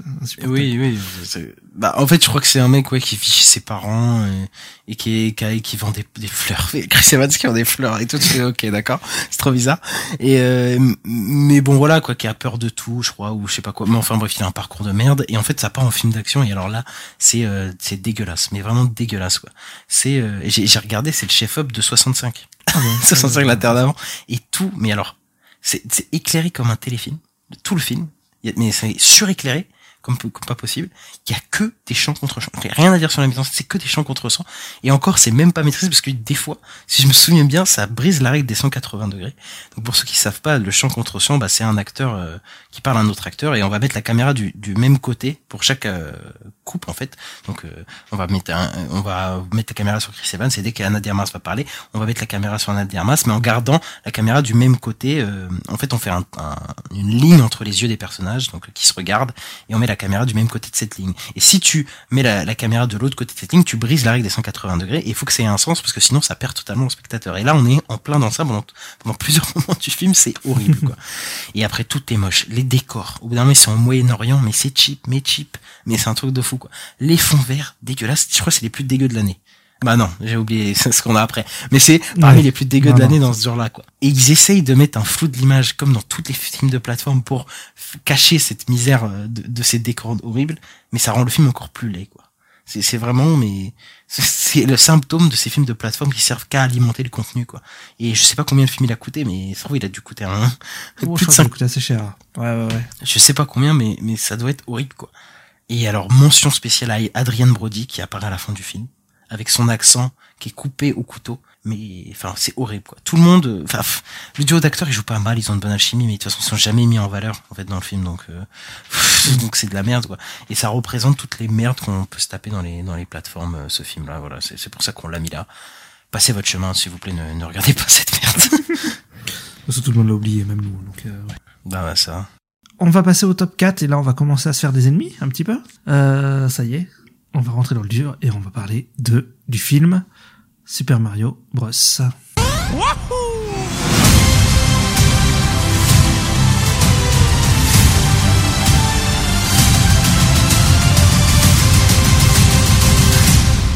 Et oui, Super Mario Bros, le film de Aaron Horvath et Michael Jelenic. Euh, du coup, le nouveau film euh, Illumination, euh, partenariat avec euh, Nintendo, qui a été plutôt aimé, en tout cas qui a été plutôt euh, défendu. En tout cas, on disait ah ça va, c'est plutôt pas, pas, pas trop mal. Et nous, on l'a tous les deux mis dans notre flop parce que euh, bah, parce qu'on comprend pas trop l'hype. Hein. Euh, Après, nous, faut savoir que les films Illumination, déjà nous, on n'est pas fans. Pas fan. Mais euh, mais là, moi, je, je ne comprends pas la hype. Je crois qu'il y a une sorte d'indulgence pour ce film parce que les autres Complètement, parce que Ouais, parce- mais parce que les autres adaptations, ils sont de jeux vidéo qui, enfin, qu'on- auxquels on était habitué, ils sont vraiment nuls. Et ça, pour le coup, c'est vrai. Il est pas aussi, peut-être pas aussi nul qu'un euh, euh, Doom euh, ou des trucs comme ça, mais il est quand même Oui. pas bon. Vois, Le film, il est quand même pas pas fou, quoi. Et c'est, ça reste un produit pour vendre des putins de jouets, hein, encore. Bah c'est ça le problème, c'est que c'est une pub d'une heure trente en fait. Bah, c'est C'est ça. Ouais, tu regardes le film, t'as envie de prendre la manette et de jouer. Euh, parce que bon, c'est ça raconte pas grand chose. Les personnages sont pas développés du tout. Il y a aucune caractérisation, il y a aucune, aucun arc de personnage vraiment. Euh, tout va trop vite, tout va très vite. Il y a des chansons d'ACDC, de je sais plus quoi, mais enfin il y a des, chansons des années Take On 80 qui n'ont rien à euh, foutre là. La musique Ouais, de. Kill Bill, là, euh, c'est, c'est bon, quoi. Ouais, voilà, ça n'a rien à foutre là, je vois pas ce que ça fout là. Alors ok, le film est beau. Le film est beau, mais moi je le trouve sans âme. Et- En fait, il a un bon, il a un bon rendu, quoi. Il a un bon Ouais, rendu parce ça. que bah le, le film il a coûté cher et voilà Illumination, je pense qu'ils savent ce qu'ils font au niveau de leur 3D quand même, faut pas déconner, tu vois. Mais après, bah, ils ont vraiment transposé l'univers du jeu à, euh, à, euh, bah, de- à la, au film, quoi. Mais sauf que ça n'a aucun sens. Cet univers, il a aucun sens en film, en fait. Et, Mais je trouve déjà qu'il y a un problème. Déjà, pourquoi ils reprennent la base du film des années 80, du film live des années 80, Ah oui, c'est vrai. en commençant en mode euh, Mario, il habite à New York euh, avec sa famille et tout, n'importe quoi. Enfin, faites le com- faites qu'il soit dans le royaume champignon et qu'il vive dans le royaume champignon, quoi. Mais tu sais, c'est ce côté, vidéo. ils veulent pas assumer le truc, ils sont obligés de, de, de, de, comment dire, de rendre ça un peu, pas réaliste, mais t'as compris, de rendre ça terre à terre un peu, tu vois. Genre, Oui, ils sont obligés d'avoir cette, s'attache, euh, cette, ouais. dans leur tête, ils sont incapables de juste balancer le film Mario comme ça, ils sont dans un monde, ils sont obligés de faire ça, quoi. C'est c'est, vrai que c'est un super. Ouais, c'est comme le fait, euh, là je pense à un autre truc, mais j'ai comme le fait de toujours mettre un humain dans les films Transformers parce que si t'as que des robots, euh, tu peux pas t'attacher au film. Oui, voilà. Euh, ouais. Ce genre de truc, ouais. Je, je, je, je suis un peu d'accord. Après, euh, voilà, tu l'as dit, les personnages, ils sont vides. Mais vraiment vides, ils sont pas développés un temps soit peu. Enfin, si, il y a un développement, c'est genre Mario, son papa, il est pas fier de lui. À la fin, son père, il est fier de lui. Luigi, il a peur. À la fin, il a moins peur. Voilà, super développement. Et t'es en mode... Et en, en vrai, moi, j'aurais aimé que le film, si se quitte à faire ça, parce qu'il y a quasiment pas de relation entre les persos. Il y a, il y a des moments où Mario et Peach, tu crois qu'ils vont développer une certaine relation, pas forcément amoureuse, hein, mais même juste un peu plus approfondie. Et t'as toujours un truc qui débarque, Donkey Kong qui fait le con et tout. Et ça, et ça, voilà. Ça, le film se pose jamais. Ça pour- jamais. Pour Oui, essayer de t'attacher vraiment à ces personnages. Et au pire, le film, ça aurait été un rail de fou. Juste, Mario, il débarque, il doit aller sauver la princesse et ça part en couille. Et il y a des idées visuelles de partout et bam, bam, bam, ça part en couille. Ça aurait été super, mais non. Donc en fait, en fait, on suit des fanservice. J'adore ce film est dirigé par des fanservice. c'est Oui, c'est vraiment ça. Ils arrivent au royaume champignon. Donc euh, il y a Toad et puis hop, il y a ci, il y a ça et puis hop, bah, on va voir Donkey Kong. Enfin, tu sais, d'abord t'as le montage, on, voy- on voyage tout, toute la, tous les trucs de Mario. Puis on a Donkey Kong. Puis oh le kart. Oh puis la route arc-en-ciel. Oh bah, tu sais, t'as tous ces trucs. Oh bah l'étoile. euh, bon, bah, c'est c'est c'est insupportable quoi. Et là par contre, euh, oui, il y a des eggs de partout quoi. Moi, euh, je suis fan de Mario, je les ai vus quoi. T'as les Easter eggs, euh, alors là, ouais, là, il y a ce, il y a le roi Bobombe, euh, il y a le roi Bou, euh, ah, je suis content, voilà. Euh, Les musiques, t'as dit, c'est, c'est horrible, c'est des génériques as fuck, à part, euh, la musique de, de Boozer, là, Peaches, qui est un peu drôle. Mais, euh, mais encore une fois, c'est, c'est, c'est- c'est parce que c'est Jack Black, c'est pas parce qu'ils ont une idée, tu vois. C'est parce que, ah, bah, il y a Jack Black, on va lui faire chanter une chanson. Tu vois, c'est, il y a vraiment pas Ouais, d'idée complètement. derrière ça, quoi. Pff, Bon, voilà. Après, Moi, pour le coup. choqué, pardon, oui, oui. non, vas-y, vas-y. Euh, moi, ce qui m'avait choqué, par- par contre, dans, quand, sur la caractérisation des personnes, tu disais, euh, il y a un peu des relations entre euh, puis tout ça, mais moi, c'est le passage où euh, Mario et Donkey se font bouffer par une baleine. Oh là là. Et je me suis dit, ah, ils vont développer un truc et tout. Et en fait, deux minutes après, ils s'en sortent de la baleine. Et en fait, ça, ils se sont trouvés la carte ou je sais plus ce qui se passe, mais ils ont trouvé un truc. Ça fait sortir direct de la baleine. Ils galèrent même pas. Il y a aucun, je pensais qu'ils allaient développer un truc entre les deux et tout. Rien du tout. Non, mais t'as vu ce qu'ils disent? En plus, c'est deux dialogues, c'est, euh, moi, mon papa, Ouais. il m'aime pas. Bah, moi aussi, mon papa, il m'aime pas. Puis après ils sortent, on va montrer un autre tu fais ok d'accord. Bah après, comme ils prennent les enfants pour des idiots, euh, en général, les audiences c'est un peu ça quoi. Après au moins ils ont respecté euh, un certain respect de l'univers. Enfin tu vois c'est pas comme le film de, années 90 où là il y a plus de respect de l'univers de Mario tu vois. Bien sûr, mais, mais, mais c'est, mais c'est, aussi le truc qui fait un peu esbrouf, je trouve, et qui fait que, Ah oui complètement. Et que ça a pas d'âme ouais. Voilà, et qui fait que les gens aussi, le, ils disent que c'est bien. En fait, c'est juste parce que voilà, ils voient les, les visuels du jeu, ils sont contents, quoi. Et en plus, je trouve ça horrible parce qu'il y a des scènes au moment de, de plateforme et tout, mais moi, ça me donne envie de jouer au jeu. En fait, ça me donne pas envie de. Bah oui. Ça, je me dis, mais en fait, tu, tu, je vois le jeu, le jeu, mais je peux pas y jouer. Tu sais, c'est comme si t'as ton, t'as ton grand frère qui joue et toi tu regardes. Au moment, euh, ça, ça te frustre, tu vois. Ah bah, complètement, ouais. Et, euh, et voilà. Et pour finir sur un truc positif, euh, il y a un Luma qui est génial dans le film. Voilà, il a Oui, deux trois répliques marrant, et euh, il est, un, c'est un Luma dépressif. Et je trouve ça assez drôle. Ça pour le coup, c'est une vraie idée de faire un truc euh, parce que ça c'est pas dans les jeux ou quoi. Et là, ça, ça marche plutôt bien. Mais oh là là. Mais sinon, c'est tout. Surcoté. le, le rendu, comme on disait, voilà, techniquement, c'est, c'est bien. C'est, c'est bien. Oui, oui. c'est bien. Mais en fait, ça dev... je, je me compte même pas comme un point positif parce que Illumination ils font Ouais. ça, ils ont 100 plus de 100 millions de dollars. Enfin oui, tu vois. Genre, euh, tu vois, c'est, pas comme si c'était un truc de fou d'avoir un bon rendu pour 100 millions de dollars avec Mm. une boîte comme ça, tu vois. C'est vrai, c'est vrai. C'est que c'est pas, c'est un film qui a, qui a, qui a coûté cher quand même pour un film d'animation. Ouais. Enfin voilà, euh, on passe, on passe à la suite. Ouais, on va passer au numéro 3 avec le film Five Nights at Freddy's.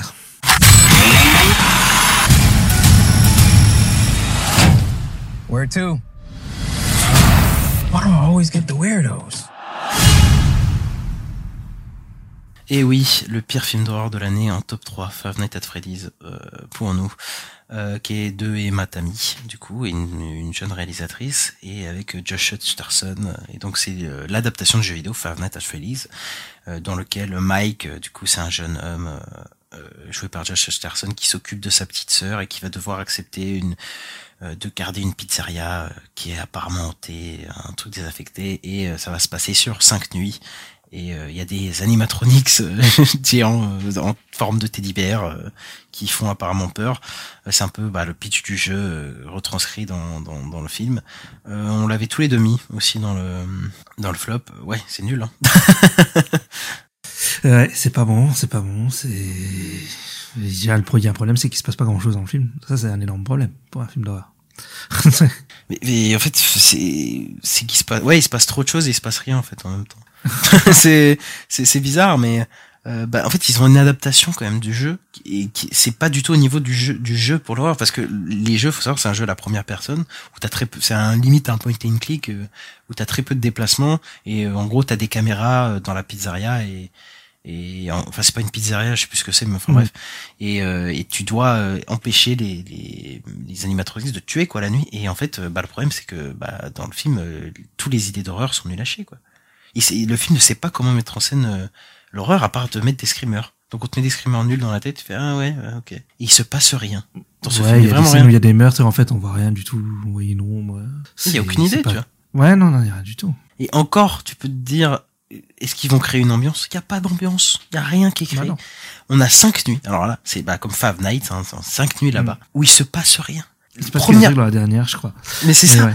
Première nuit, Josh Hutcherson, il dort et il y a tous ses rêves horribles. Mais alors vraiment horribles où il a un trauma vis-à-vis de son passé et c'est mal filmé. Ça raconte euh, l'histoire du perso mais de manière horrible. Tu vois, au lieu de créer une ambiance dans ce, cette pizzeria, au lieu de pourquoi tu mets une backstory nulle à chier euh, sur sur lui dont tout le monde s'en fout?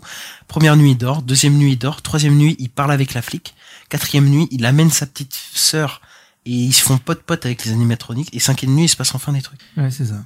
Mais, et en fait, tout le temps, c'est plus un mélodrame euh, familial qu'un film d'horreur. Donc, on t'a des intrigues. euh, on a la, la tante qui veut récupérer la, la sœur de, de ce Sterson et tu t'en fous de cette intrigue. Tu dis, ah, elle a rien à Ah faire oui, là. c'est vrai qu'il y a cette intrigue, ouais. Il y a la flic qui, qui mais pourquoi ils te font toute une histoire avec la flic là pour ça, pour, pour une révélation de fin de merde, mais vraiment de merde. dire, ouais, a Mais fin, tu le voilà. retires ce personnage, ça ne change absolument rien au film. Mais même la révélation, en fait, sans elle, il y avait une, ça changeait rien en fait. ça changeait vraiment rien en fait ce- cette, cette révélation. Oui, parce que c'est un personnage qu'il connaît déjà, donc oui, oui. C'est pas un truc euh, de fou quoi. Et en gros, on te rajoute des intrigues. Le film il dure deux heures et vraiment tu sens quoi la longueur quoi. Ouais, c'est long. c'est, euh, Mhm, enfin, c'est- ça raconte rien. Ça Et, euh, les acteurs, ils- ouais. Et les acteurs, enfin, s'il te plaît. enfin, ils, ils, ont l'air de, hein. ils ont l'air de se faire chier. Josh Hutcherson, il a l'air de se faire chier. Il est là juste. euh, est- Merci pour les mêmes. Merci pour les mêmes de, sur Josh Hutcherson là. Je sais pas si vu- tu les as vus là. Mais que j'ai vu. la musique de Florida, la Whistle, euh, et tu sais, t'as des montages de lui en photoshoot et tout, c'est trop drôle. je. Oui, oui, oui, oui, j'ai vu. Et, c'est et c'est merci pour ça, mais sinon, euh, oh là là, c'est, c'est, y a rien qui va, quoi. et, et, c'est- et encore, tu peux te dire, le film, il est nul dans son horreur. Ça peut partir dans un côté fun, euh, complètement un peu. euh, Oui, ça pourrait, parce assommé. qu'avec le concept qu'il a, ouais, ouais, bien sûr. Mais ça, ça plonge jamais dans la débilité. Que ça plonge, y a Bah jamais non. de moment fun. Tu te dis avec les animatronics, ils vont faire des trucs sympas. euh, c'est pas, il y a La un moment. taxi. Voilà, il y a, Ouais, il y a la scène du taxi qui me fait mourir de rire où il y a un mec qui, qui prend de la- une fille dans son taxi, il se retourne et voit il y a un animatronics géant et il fait OK. Et puis ça, il se- il se barre et tu fais d'accord, bah le film. euh, À ce moment-là, tu dis ah il va peut-être partir en couille et non, et non, c'est nul quoi. Et Ouais, si non, vous voulez un film qui est vraiment euh, euh, fun euh, dans son horreur ou quoi, l'exorciste du Vatican, c'est bien mieux, voilà. D'accord. Ok.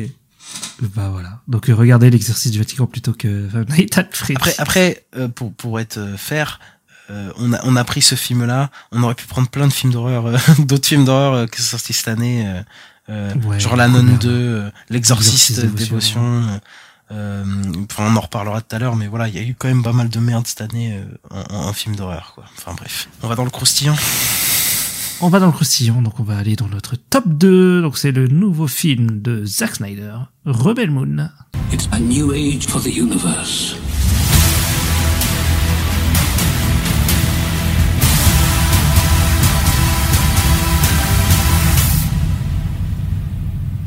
Alors, Rebel Moon de Zack Snyder, euh, son film de SF, où euh, des méchants tyrans de l'espace vont venir euh, dans une planète soutirer, enfin faire chier une colonie euh, pacifiste. euh, Et euh, donc du coup, Cora, euh, la protagoniste, va se rebeller contre cet empire et assembler euh, un, un squad pour aller euh, se taper Ouais. avec les méchants.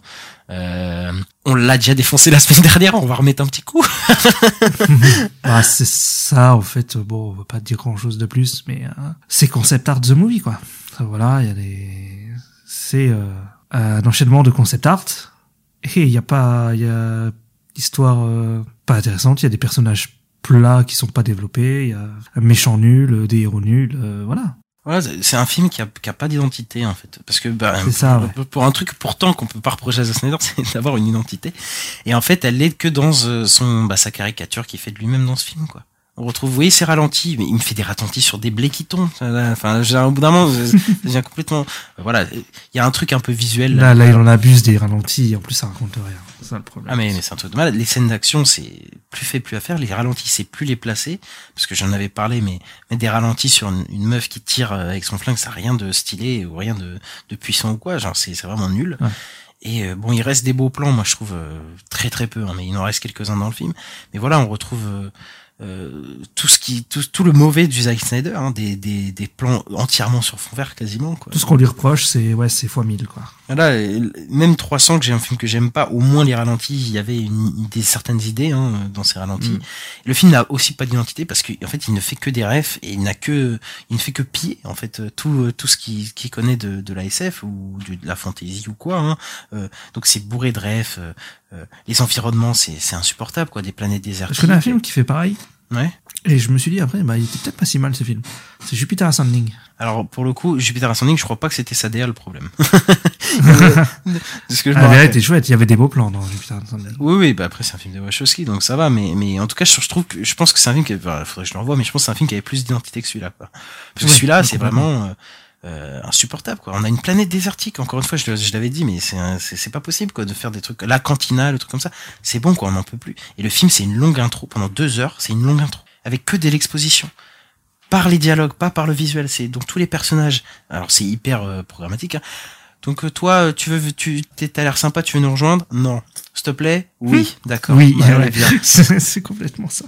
Et en fait, euh, le film est charcuté hein, complètement, hein, et le film il démarre jamais. Donc tous les personnages sont là. Je suis le roi, moi je suis commandant, et voilà. Et en fait, c'est jamais montré. Donc euh, il y a un, Non, le, le passage avec Jim Alonso, là, qui est en mode, ah, non, je veux pas le dire, machin. Vas-y, on nettoie. Ouais, vas-y, ok. Tu, tu mais, mais, mais tous Ouais, les ouais, personnages, c'est bon. ça. Tous. Et, c'est un film parce que c'est c'est marrant, je suis parce que c'est un film qui a trop d'exposition, mais en même temps qui développe rien. Donc en fait, on passe d'un d'un développement en surface, mais tout le film sur Mm. plusieurs personnages, c'est une, une- narr- narrativement, c'est une galère. Et de toute façon, on savait que Zack Snyder, il est pas fait pour écrire des scénarios, mais là, ça s'est jamais autant ressenti. Et après, je sais Ouais, qu'il y a des ça. gens qui vont te dire, oui, mais il y a la director's cut. Ouais, je sais, d'accord. C'est pas, mais nous, on juge mais, déjà le euh, film en état, parce que on peut Déjà. Bah, ils ont on qu'à pas le sortir, c'est Voilà. c'est pas bon, déjà. Ils ont qu'à pas faire quatre films avec un seul film, voilà déjà. Et de deux, je pense pas que la director's cut, elle va corriger. Enfin, je pense que ça va être meilleur, hein. mais de toute façon, elle peut pas être pire. Mais en même temps, ça va pas. Je pense pas que ça va corriger tous les problèmes qu'il y a dans ce film, quoi. Mais je pense que ce sera sur le deuxième acte, où on en prendra peut-être un peu plus sur les persos, parce que là, la meuf à l'épée, euh, Mais on les voit même plus. Mais même Jim Onensu, on te dit, c'est un commandant, un stratège hors pair, mais je ne le vois jamais. Je ne le vois jamais. ça. Ouais. Donc euh, tu peux me le dire comme tu veux, mais je ne le ressens pas, je ne le vois pas, quoi. Et en plus, on, on l'a dit, hein, mais on n'est pas des haters de Zack Snyder, hein, nous, on aime bien. non, pas, non, pas du tout. Mais je crois que t'as dit aussi que c'était une longue intro, mais j'ai même pas l'impression que le film c'est une longue intro, parce qu'en fait, ça finit l'histoire, euh, l'histoire elle est finie, euh, à la fin. en Non, mais en fait, euh, c'est que euh, quand je dis que c'est une longue intro de deux heures, c'est qu'en gros, les 20 dernières minutes, il y a le climax. Mais tu sais, genre, c'est comme si tu tu fais une longue exposition de, de deux heures et d'un coup, Ouais, boum, mais tu vois, on finit le film. Mais quoi? Et tu fais, bah d'accord. Ouais, mais tu vois, je pense que la- la- il y a quand même trois actes parce qu'en fait, le deuxième acte, c'est euh, quand elle euh, recrute un peu tous les gars, quoi. Pour moi, il y a que deux actes.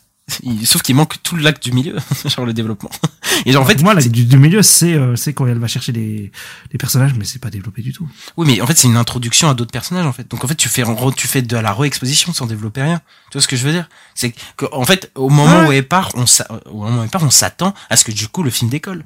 Mais en fait, comme à chaque fois, on redécouvre un personnage et un personnage nous fait bonjour je m'appelle ci et puis un autre personnage oh bonjour je m'appelle ça mais en fait il refait de l'introduction en fait donc en fait euh, tu développes plus rien et du coup t'es en pause t'attends comme ça Moi, je me- je m'étais dit que ça aurait mieux marché en série. Tu fais une, un, épisode sur un personnage qu'elle va chercher à chaque fois, et après tu lui fais une intrigue sur son, son- le monde de ce personnage, etc. Tu vois. moi, moi, je pense que ça aurait mieux marché avec d'autres scénaristes oui, aussi. Parce qu'en fait, je pense que tu peux faire un film. Mais de toute façon, c'est même pas, je pense, on a, on a fait des films comme ça. On a fait des films comme vrai. ça. Donc, Ouais, c'est possible. sept quoi. samouraïs, de toute façon. donc, euh. Oui, mais ce genre de film-là, et on- tu peux reprendre des, ces structures-là, juste tu, tu l'intègres mieux. Tous les personnages aussi, on l'a pas dit, mais ils ne, ils ne communiquent pas entre eux. Genre, c'est pas possible, quoi. C'est ça. Ouais, ça, De- c'est- de- D'avoir des personnages, la meuf à l'épée, elle a jamais parlé à Jimon Ensu, elle a jamais parlé au mec, euh, le, le qui a, volé avec le griffon, quoi. Enfin, c'est c'est pas possible, quoi. Tu peux même pas dire, ouais, j'aime bien ce duo-là. euh, Ouais, non, ça, ça marche même pas. Voilà. Et, et Parce que, meilleur- par exemple, dans, Ouais. dans Eternals, voilà, pour prendre un peu un truc où il y a beaucoup de personnages, il y a une dizaine de personnages, il y a des duos qui marchent bien. Il y a le duo de euh, Tena, donc le personnage d'Angela Jolie, et euh, Gilgamesh, qui est un peu attachant, tout ça. Il y a, il y a des trucs, quoi, à manger, quoi. Bah, ils parlent Ouais, entre eux un manger. peu, quoi. c'est quand même. Hein euh, bah, ils parlent entre eux, quoi. Enfin, tout Ah simplement, oui, tu vois, ils ont ça, des interactions, tu vois. Là, je serais incapable de dire la personnalité de, de, de- des trois quarts des personnes qui sont dans ce film, quoi. Donc voilà, je il reste. Que, je trouve que, perso- que, que personnage a une personnalité spéciale, je trouve. Bah oui, mais en fait, mais en fait, je suis sûr qu'ils en ont sur le papier. Mais en fait, euh, ce qu'on a vu à l'écran, il y a rien. Ouais, mais puis, puis c'est juste, à- à- ils disent, euh, genre, euh, le personnage une âme, là, ils disent, euh, il s'appelle Kai, je crois. Ouais, Kai, euh, bah, c'est un contrebandier, voilà, il, il, il fait de la marchandise, il, il conduit des vaisseaux. Puis c'est tout. Et t'imagines, Voilà, c'était ça. limité pour ça, pour euh, Han Solo, tu vois? Ouais, ouais. Et Han Solo, jamais il parle à Léa ou Luke. C'est juste, il pilote le vaisseau. Ouais, ça serait trop, il parle pas. juste, il est là et puis il attend. Il est en mode, mais ok. enfin, et il y a que Cora qui est un peu plus développée parce qu'en fait, elle te parle de son passé toutes les cinq minutes. Toutes les cinq minutes. Oui, il y a plusieurs flashbacks. Donc en fait, il s'est passé ça dans mon enfance et tout. Tu fais d'accord, d'accord. C'est, mais c'est vraiment dans la narration, mais horrible quoi de, de faire ça. Et il y a un personnage qui pop euh, à la fin du film, on sait pas d'où il sort, et euh, moi d'après il est avec dans l'équipe. Ok, d'accord. Ouais. Ah oui, oui, ah, putain, j'avais oublié ce perso. Oui. Enfin bref, c'est, ni fait ni à faire. Je pense que Zack Snyder, c'est pas, c'est pas un bon scénariste. Voilà, faut, faut arrêter. Euh, il doit être quadrillé ce mec-là. Il est Ouais, déjà. pas, pas étouffé non plus, hein, comme euh, Warner l'a fait, parce que ça c'est pas bien. Mais il a pas du tout un esprit créatif. Tout ce qui fait de bien, Zack Snyder, c'est dans l'adaptation en fait. C'est dans ses Après, références. moi, je me dis, euh, tu sais que c'était un film qu'il avait pitché à Lucasfilm. Je me dis, je pense que Kathleen Kennedy, je, je comprends pourquoi elle a dit non. Mais mais euh, je, oui, mais en fait euh, après il aurait fait un film Star Wars, il aurait respecté Star Wars de fou hein, lui, hein, parce que vu qu'il a Ouais. toutes les rêves qu'il y a dans le film, il a là là il a il a dedans. hein. Mais mais voilà, je pense que faut qu'il euh, faut que ouais, il faut faut qu'il soit trop enfin faut qu'il prenne un scénariste, euh, faut qu'il voilà, quoi, il faut qu'il arrête son esbrouf ouais. quoi. Parce que Ouais. c'est vraiment le déclin de Zack Snyder depuis moi depuis euh, après Batman vs Superman, moi ça fait que descendre voilà. Donc, Ouais, ouais, ouais, c'est compliqué. Et puis en plus, euh, après, quand tu sais qu'il veut faire tout un univers étendu autour de ça, tu te dis, ouais, bah super, alors que le premier film est nul. euh, Vous voulez vraiment lancer, enfin, j'ai un bon point pour lancer un univers étendu, faut au moins que, le- faut déjà que le premier film soit bien, quoi. Là, bon, ça me paraît compliqué, mais bon. Bah ouais, après, en plus, les chiffres qu'on a vus sont pas fous euh, pour le Ouais. film. Donc, et je pense que le 2, il sera encore moins vu parce que je pense qu'il a perdu des gens le premier. Euh, donc voilà, aussi. voilà, voilà, on peut, on peut passer à la suite. euh. Ouais, donc Roman Moon, c'est pas terrible, et donc euh, on va passer à notre top 1. Roulement de tambour. Sting. The Flash de Andy Muschietti. My name is Kara. I, I'm well, we're Barry.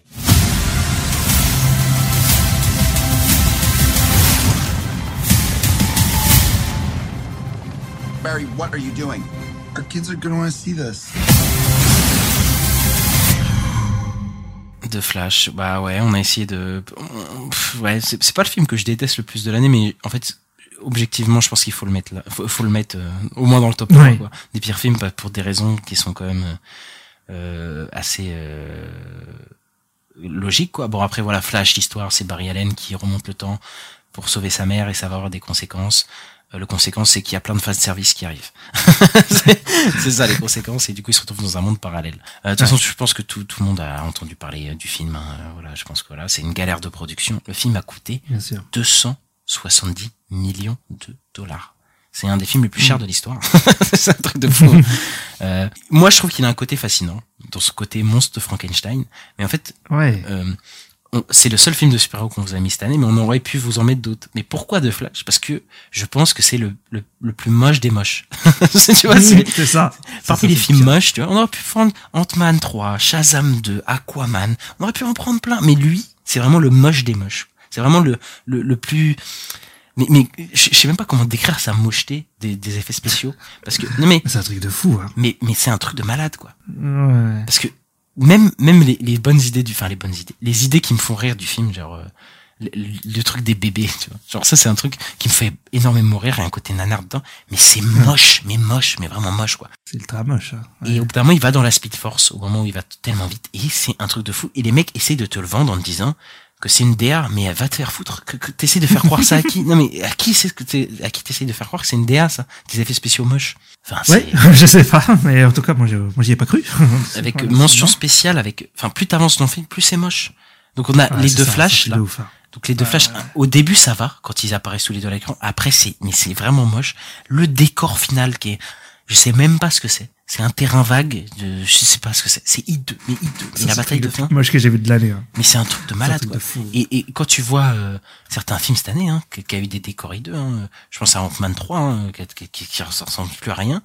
Mais au moins au moins il y a quelque chose je sais pas comment dire. Mais au moins au moins il y a des bâtiments. Je sais pas il y a un truc. Là il y a rien. C'est vraiment désert. C'est comme si c'est un, un environnement par défaut tu sais genre tu sais quand tu fais- Oui, oui, quand tu fais des maps dans les jeux vidéo. les- ouais quand tu fais les maps c'est genre ils ont pas ils ont pas fini la map Dans Counter-Strike. Ouais, ouais. et enfin moi je trouve euh, Ezra Miller euh, en- en- encore son flash quand il en lui-même ça va mais quand il est l'autre Paris c'est insupportable genre il fait des blagues toutes les cinq minutes euh, t'as envie de le, le baffer Ah, moi, j'avoue le battre. Bon, c'est un film qui m'a extrêmement énervé. non mais, mais en fait le, le- tu sais t'as les deux flashs et t'en as un qui est pire que l'autre Ouais, bien sûr, oui, t'as l'autre oui, qui oui. t'as envie de le tuer et, l'autre à bien, côté ouais. il paraît pas si pense. et euh, et t'as Michael Keaton dans le film qui est, qui est là pour cachetonner mais ils auraient pu faire pire je trouve avec Michael Keaton pour le coup ils auraient pu faire référence sur référence donc oui Même s'en arriver dans la cuisine avec les cheveux longs, dégueulasses. quand même. c'est, c'est, mais c'est un potentiel nanar de spaghettis fou. tout. Ouah, non, mais c'est un truc de fou. hein. Elle, il est vraiment là pour cachetonner, quoi. Et euh, Ouais. c'est un film qui euh, piétine. Enfin, enfin, tu vois, ceux qui aimaient pas Man of Steel, là, c'est c'est, euh, Ah oui. c'est le cadavre de Man of Steel. Ouais, ouais. Tu sais, c'est, c'est que euh, ça, ça rejoue Man of Steel. Hein, donc t'as Zod, euh, t'as euh, Supergirl là qui remplace Superman et tout. Mais c'est, mais arrêtez de, de revisiter ça pour les, les dénaturer, pour les détruire, quoi. Non, mais c'est vraiment, c'est horrible. Non, mais le DCU, il est bloqué sur ça. Hein. C'est euh, ça- parce que je sais pas, ça a été peut-être le film de référence pour leur univers, mais euh, enfin déjà des BVS, ils reprennent Zod pour le transformer en monstre dégueulasse. Et là, c'est Rezod quoi qui est méchant. Enfin, Ouais, mais moi je trouve qu'au moins dans Batman et Superman, euh, j'ai- j'ai- je trouve qu'il y avait des vraies euh, conséquences, une vraie euh, suite à, euh, à, à Man of Steel en fait tout simplement. Là, il rejoue le film. Oui, non, mais il oui, le revisite. Snyder, mais mais oui, oui, bien sûr. Mais de manière dégueulasse. Enfin, tout est dégueulasse parce que oui, Oui, ça, bon, c'est- c'est moche. Man of Steel, il y a des trucs que je sais qu'il y a des gens qui aiment pas ou voilà même visuellement, mais là quand même c'est vraiment moche. Ça dénature même ce que fait Man of Steel. tu vois, Ça, ça, ça prouve à quel point l'état de cet univers-là, je trouve, Oui, qui est complètement ça, hein. défoncé. quoi. C'est un film cadavre quoi. Ouais, ouais. Ah mais c'est complètement ouais. Ah, c'est un film qui m'a qui m'a énervé. Bah le deuxième Flash, moi il m'a énervé de ces blagues de merde, plus que des blagues de cul pratiquement tout le long du film. J'ai trouvé ça insupportable. Euh, c'est ouais, je trouve que ça respecte pas les gens qui ont aimé cet univers non plus. Je trouve que c'est moche. Je trouve que même le Batman de de de, de, pardon de Affleck. Ouais. Euh, ouais, c'est, je sais pas, je trouvais qu'il était trop moche. Ah oui, non, mais il quand il est filmé et tout. au avec sa barbe et tout. Là. Enfin, son, son visage, il est Ah, très bizarre. Ouais. Ton visage est trop chelou. Le caméo de Wonder Woman qui. On n'en peut plus. On n'en peut plus. On n'en peut plus. Et ouais, qu'est-ce que c'est moche, quoi. Même le, la, toute la sphère, là, avec les. Quand il remonte dans le temps et tout. Mais, mais ça, c'est aussi le pire film, pire truc du film parce que on n'a pas dit, mais Ouais. il y a un fan service final. Mm. C'est un truc, enfin, c'est un truc de malade. Genre de, Oui. De, de cynisme et de, de je- balécouillisme, c'est un truc de fou parce que non seulement c'est dégueulasse, mais le mec te déterre des morts pour faire ton, le fan service, quoi. En plus, ouais, ouais. il Y a des Mais c'est vraiment, Comme euh, ça. Mm. Euh, et de toute façon, de toute façon, on peut spoiler, on en a rien à foutre. Ils te font revenir Ouais. euh, euh, le Superman de de, de Richard Donner, Richard de, de ouais, mais Oui, comment il de- s'appelle l'acteur? Ri- Christopher Reeve. de Christopher Reeves? Mais mais enfin là, Christopher Reeves, euh, laissez-le laissez-le en paix. Enfin, je suis désolé, mais là, tu tu peux pas me faire revenir. Bah, lui et la Supergirl de, de Ah oui, et la hein. Supergirl, euh, on a euh, tous tous les, enfin, on a je sais pas combien de rêves. euh, Adam West aussi, laissez-le tranquille. Adam West, évidemment, il y a Adam West, et il y a Nicolas Cage. Ouais, ça c'est. Sauf que ça, c'est un truc de fou. C'est une ref à un film qui ne s'est jamais fait. et que, et que je pense, une poignée de personnes savent. Enfin, nous, on connaît parce qu'on s'est intéressé Mmh, à, c'est- ouais, à, voilà. à Batman, à, à des projets, mais, mais je crois même que parmi des fans de comics, des fans de comics, les gens ne savent pas qu'il y avait un projet de Nicolas Cage forcément, non. Mm. par Tim Burton où il devait affronter une araignée et tout. Mais tu te dis, mais, mais quoi? Mais qu'est-ce que je suis en train de regarder comme truc? Du fan service sur un truc qui n'existe pas et tout le monde s'en fout. Et, et je crois que le symptôme, enfin le, le chaos final qui, qui montre l'état de, de, ce- de cet univers et Hollywood, je pense à l'heure actuelle, c'est George Clooney à la fin. Ouais, j'allais dire, je pensais que t'allais dire ça, ouais. Ok. Oui, bah oui. Mais parce que George Clooney, c'est quoi? Mais c'est les histoires les plus, enfin, c'est c'est les histoires les plus sombres de l'histoire de, de DC. C'est Bah, Batman et Robin, ouais. quoi. C'est la Ouais. honte, la honte du, du, du, du film de super-héros, quoi. Et Bah, tu me c'est le ramènes film pour qui a fait en sorte qu'il n'y a plus de film Batman pendant pratiquement 10 ans. hein. euh, 7 ans. 7, 8 Ouais, mais je dis, c'est oui, oui. pratiquement 10 ans. Mais, voilà. Mais, mais en fait, tu, tu, il ramène ça et tu te dis, mais en fait, les mecs, ils pensent qu'ils vont faire du fanservice et que les gens, ils vont aimer que George Clooney. Mais George Clooney, tout le monde le détestait, son, son Batman. Et surtout, lui-même déteste ça. Lui-même a pas aimé faire se faire ça. C'est c'est une honte pour tout le monde. Joel Schumacher, il s'était excusé dans le DVD. Putain, mais c'est un truc de fou, quoi. De revenir à ça. Et en plus, tu te souviens, les rumeurs qui disaient que ça devait repartir avec le, le Le Batman. DCU, oui. avec Ouais. le Batman de George Clooney. Mais allez vous faire foutre. Tu crois que, tu, tu, tu crois quoi? Non, mais c'est un truc Non, de non, malade. Ce film, c'est le quintessence des problèmes du cinéma populaire américain. À quel moment, quand tu fais le film de cette laideur, avec ce cynisme, avec ce fan service qui est dégueulasse, qui piétine tous les fans, tu te dis, c'est, visuellement, c'est un choix artistique, les fans, ils vont adorer. Et à quel moment tu dis que ce film est fini, quoi? Genre, oui, c'est bon, on peut balancer. quoi. Ah, Non, mais c'est trop bizarre. c'est un truc de fou, quoi. On est arrivé à un niveau de, de nullité, genre, dans ce cinéma. Je, je sais même, enfin, j'espère qu'on n'arrivera pas, au- enfin, plus aussi bas, quoi.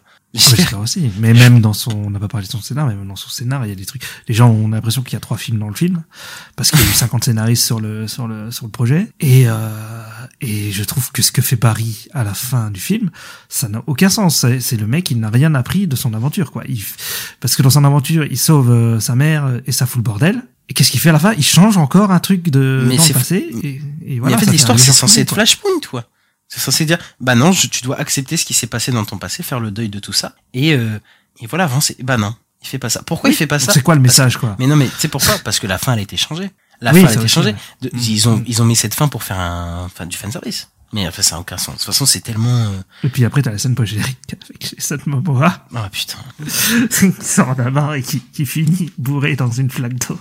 Ah, bah, ça, c'est Aquaman 2 en avance, hein. Donc, euh, ouais, voilà. c'est ça.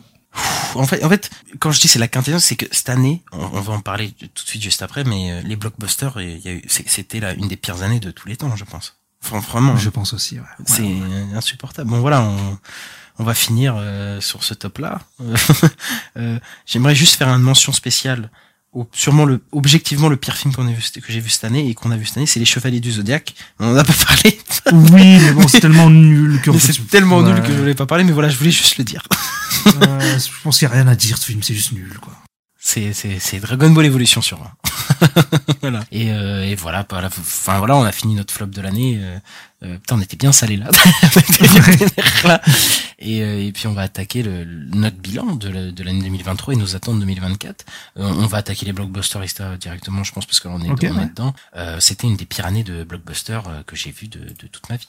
Enfin, là. Localité niveau box-office.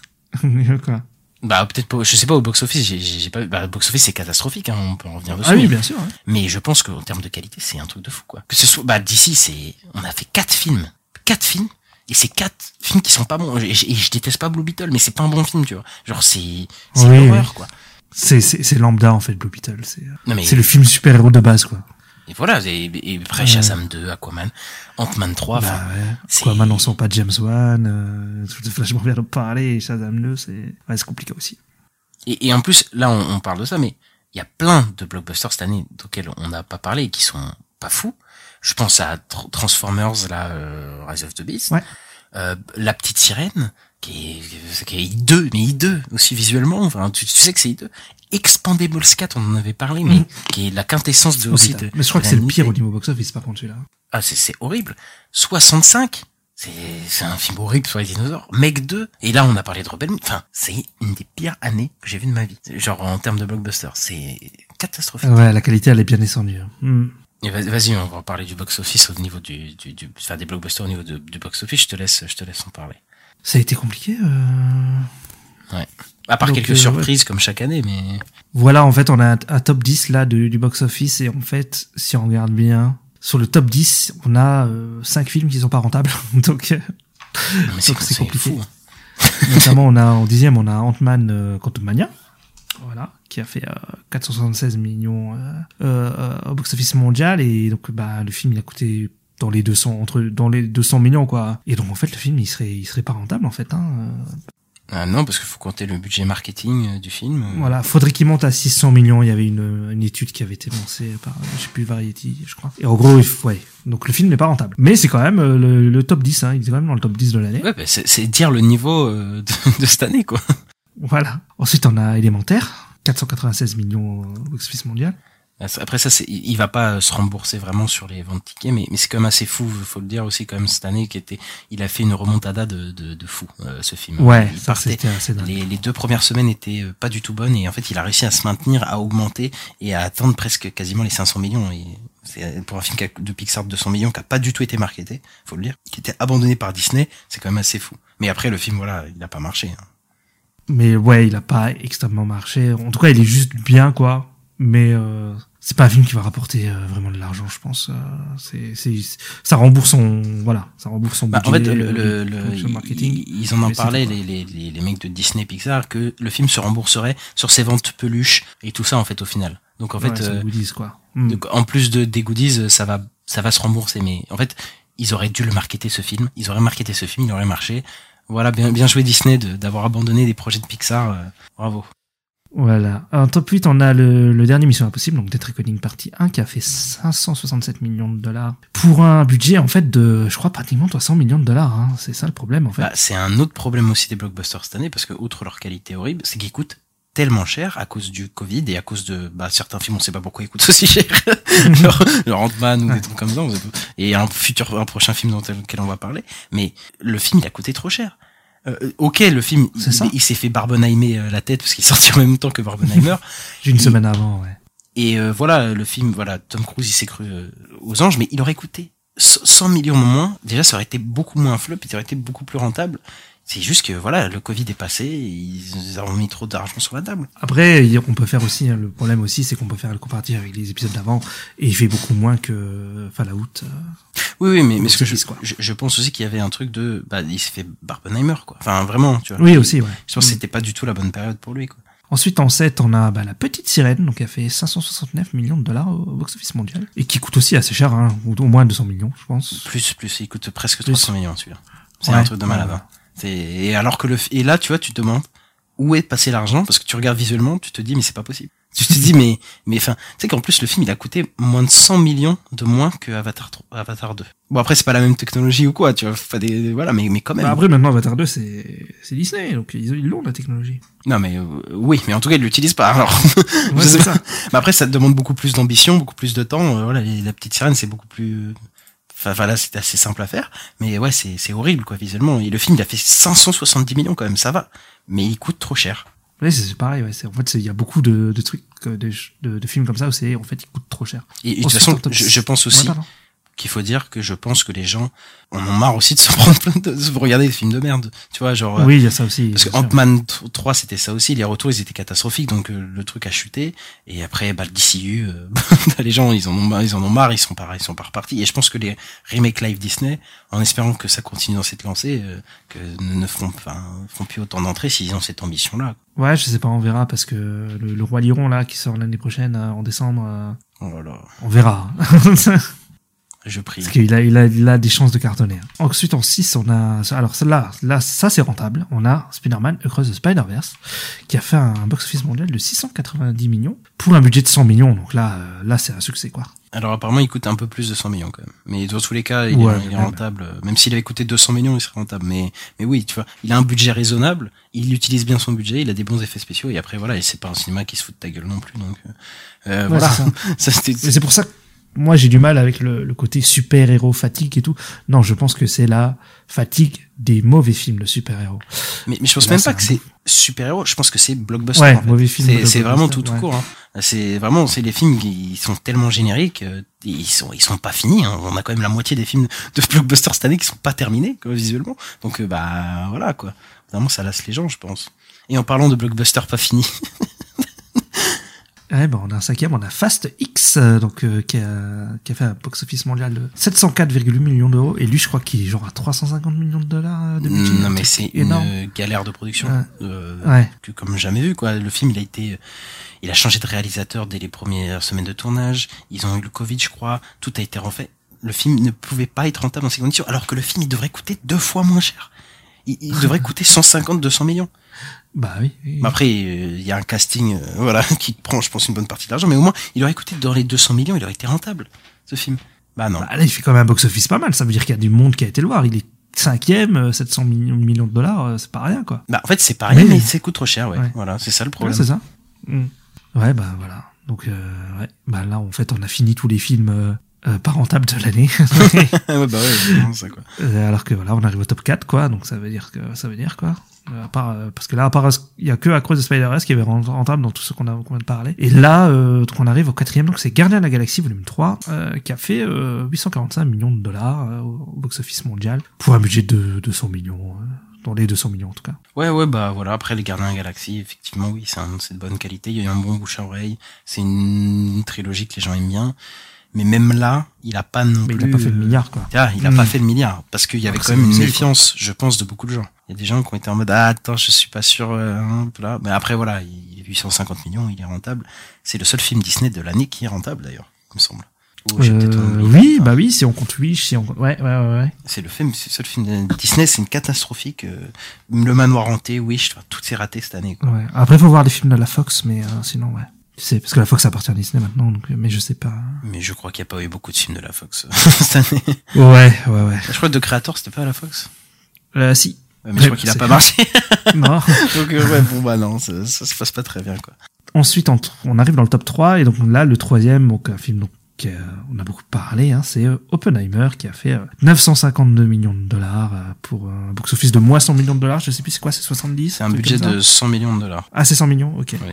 Bah après voilà, enfin là c'est une grosse surprise de l'année.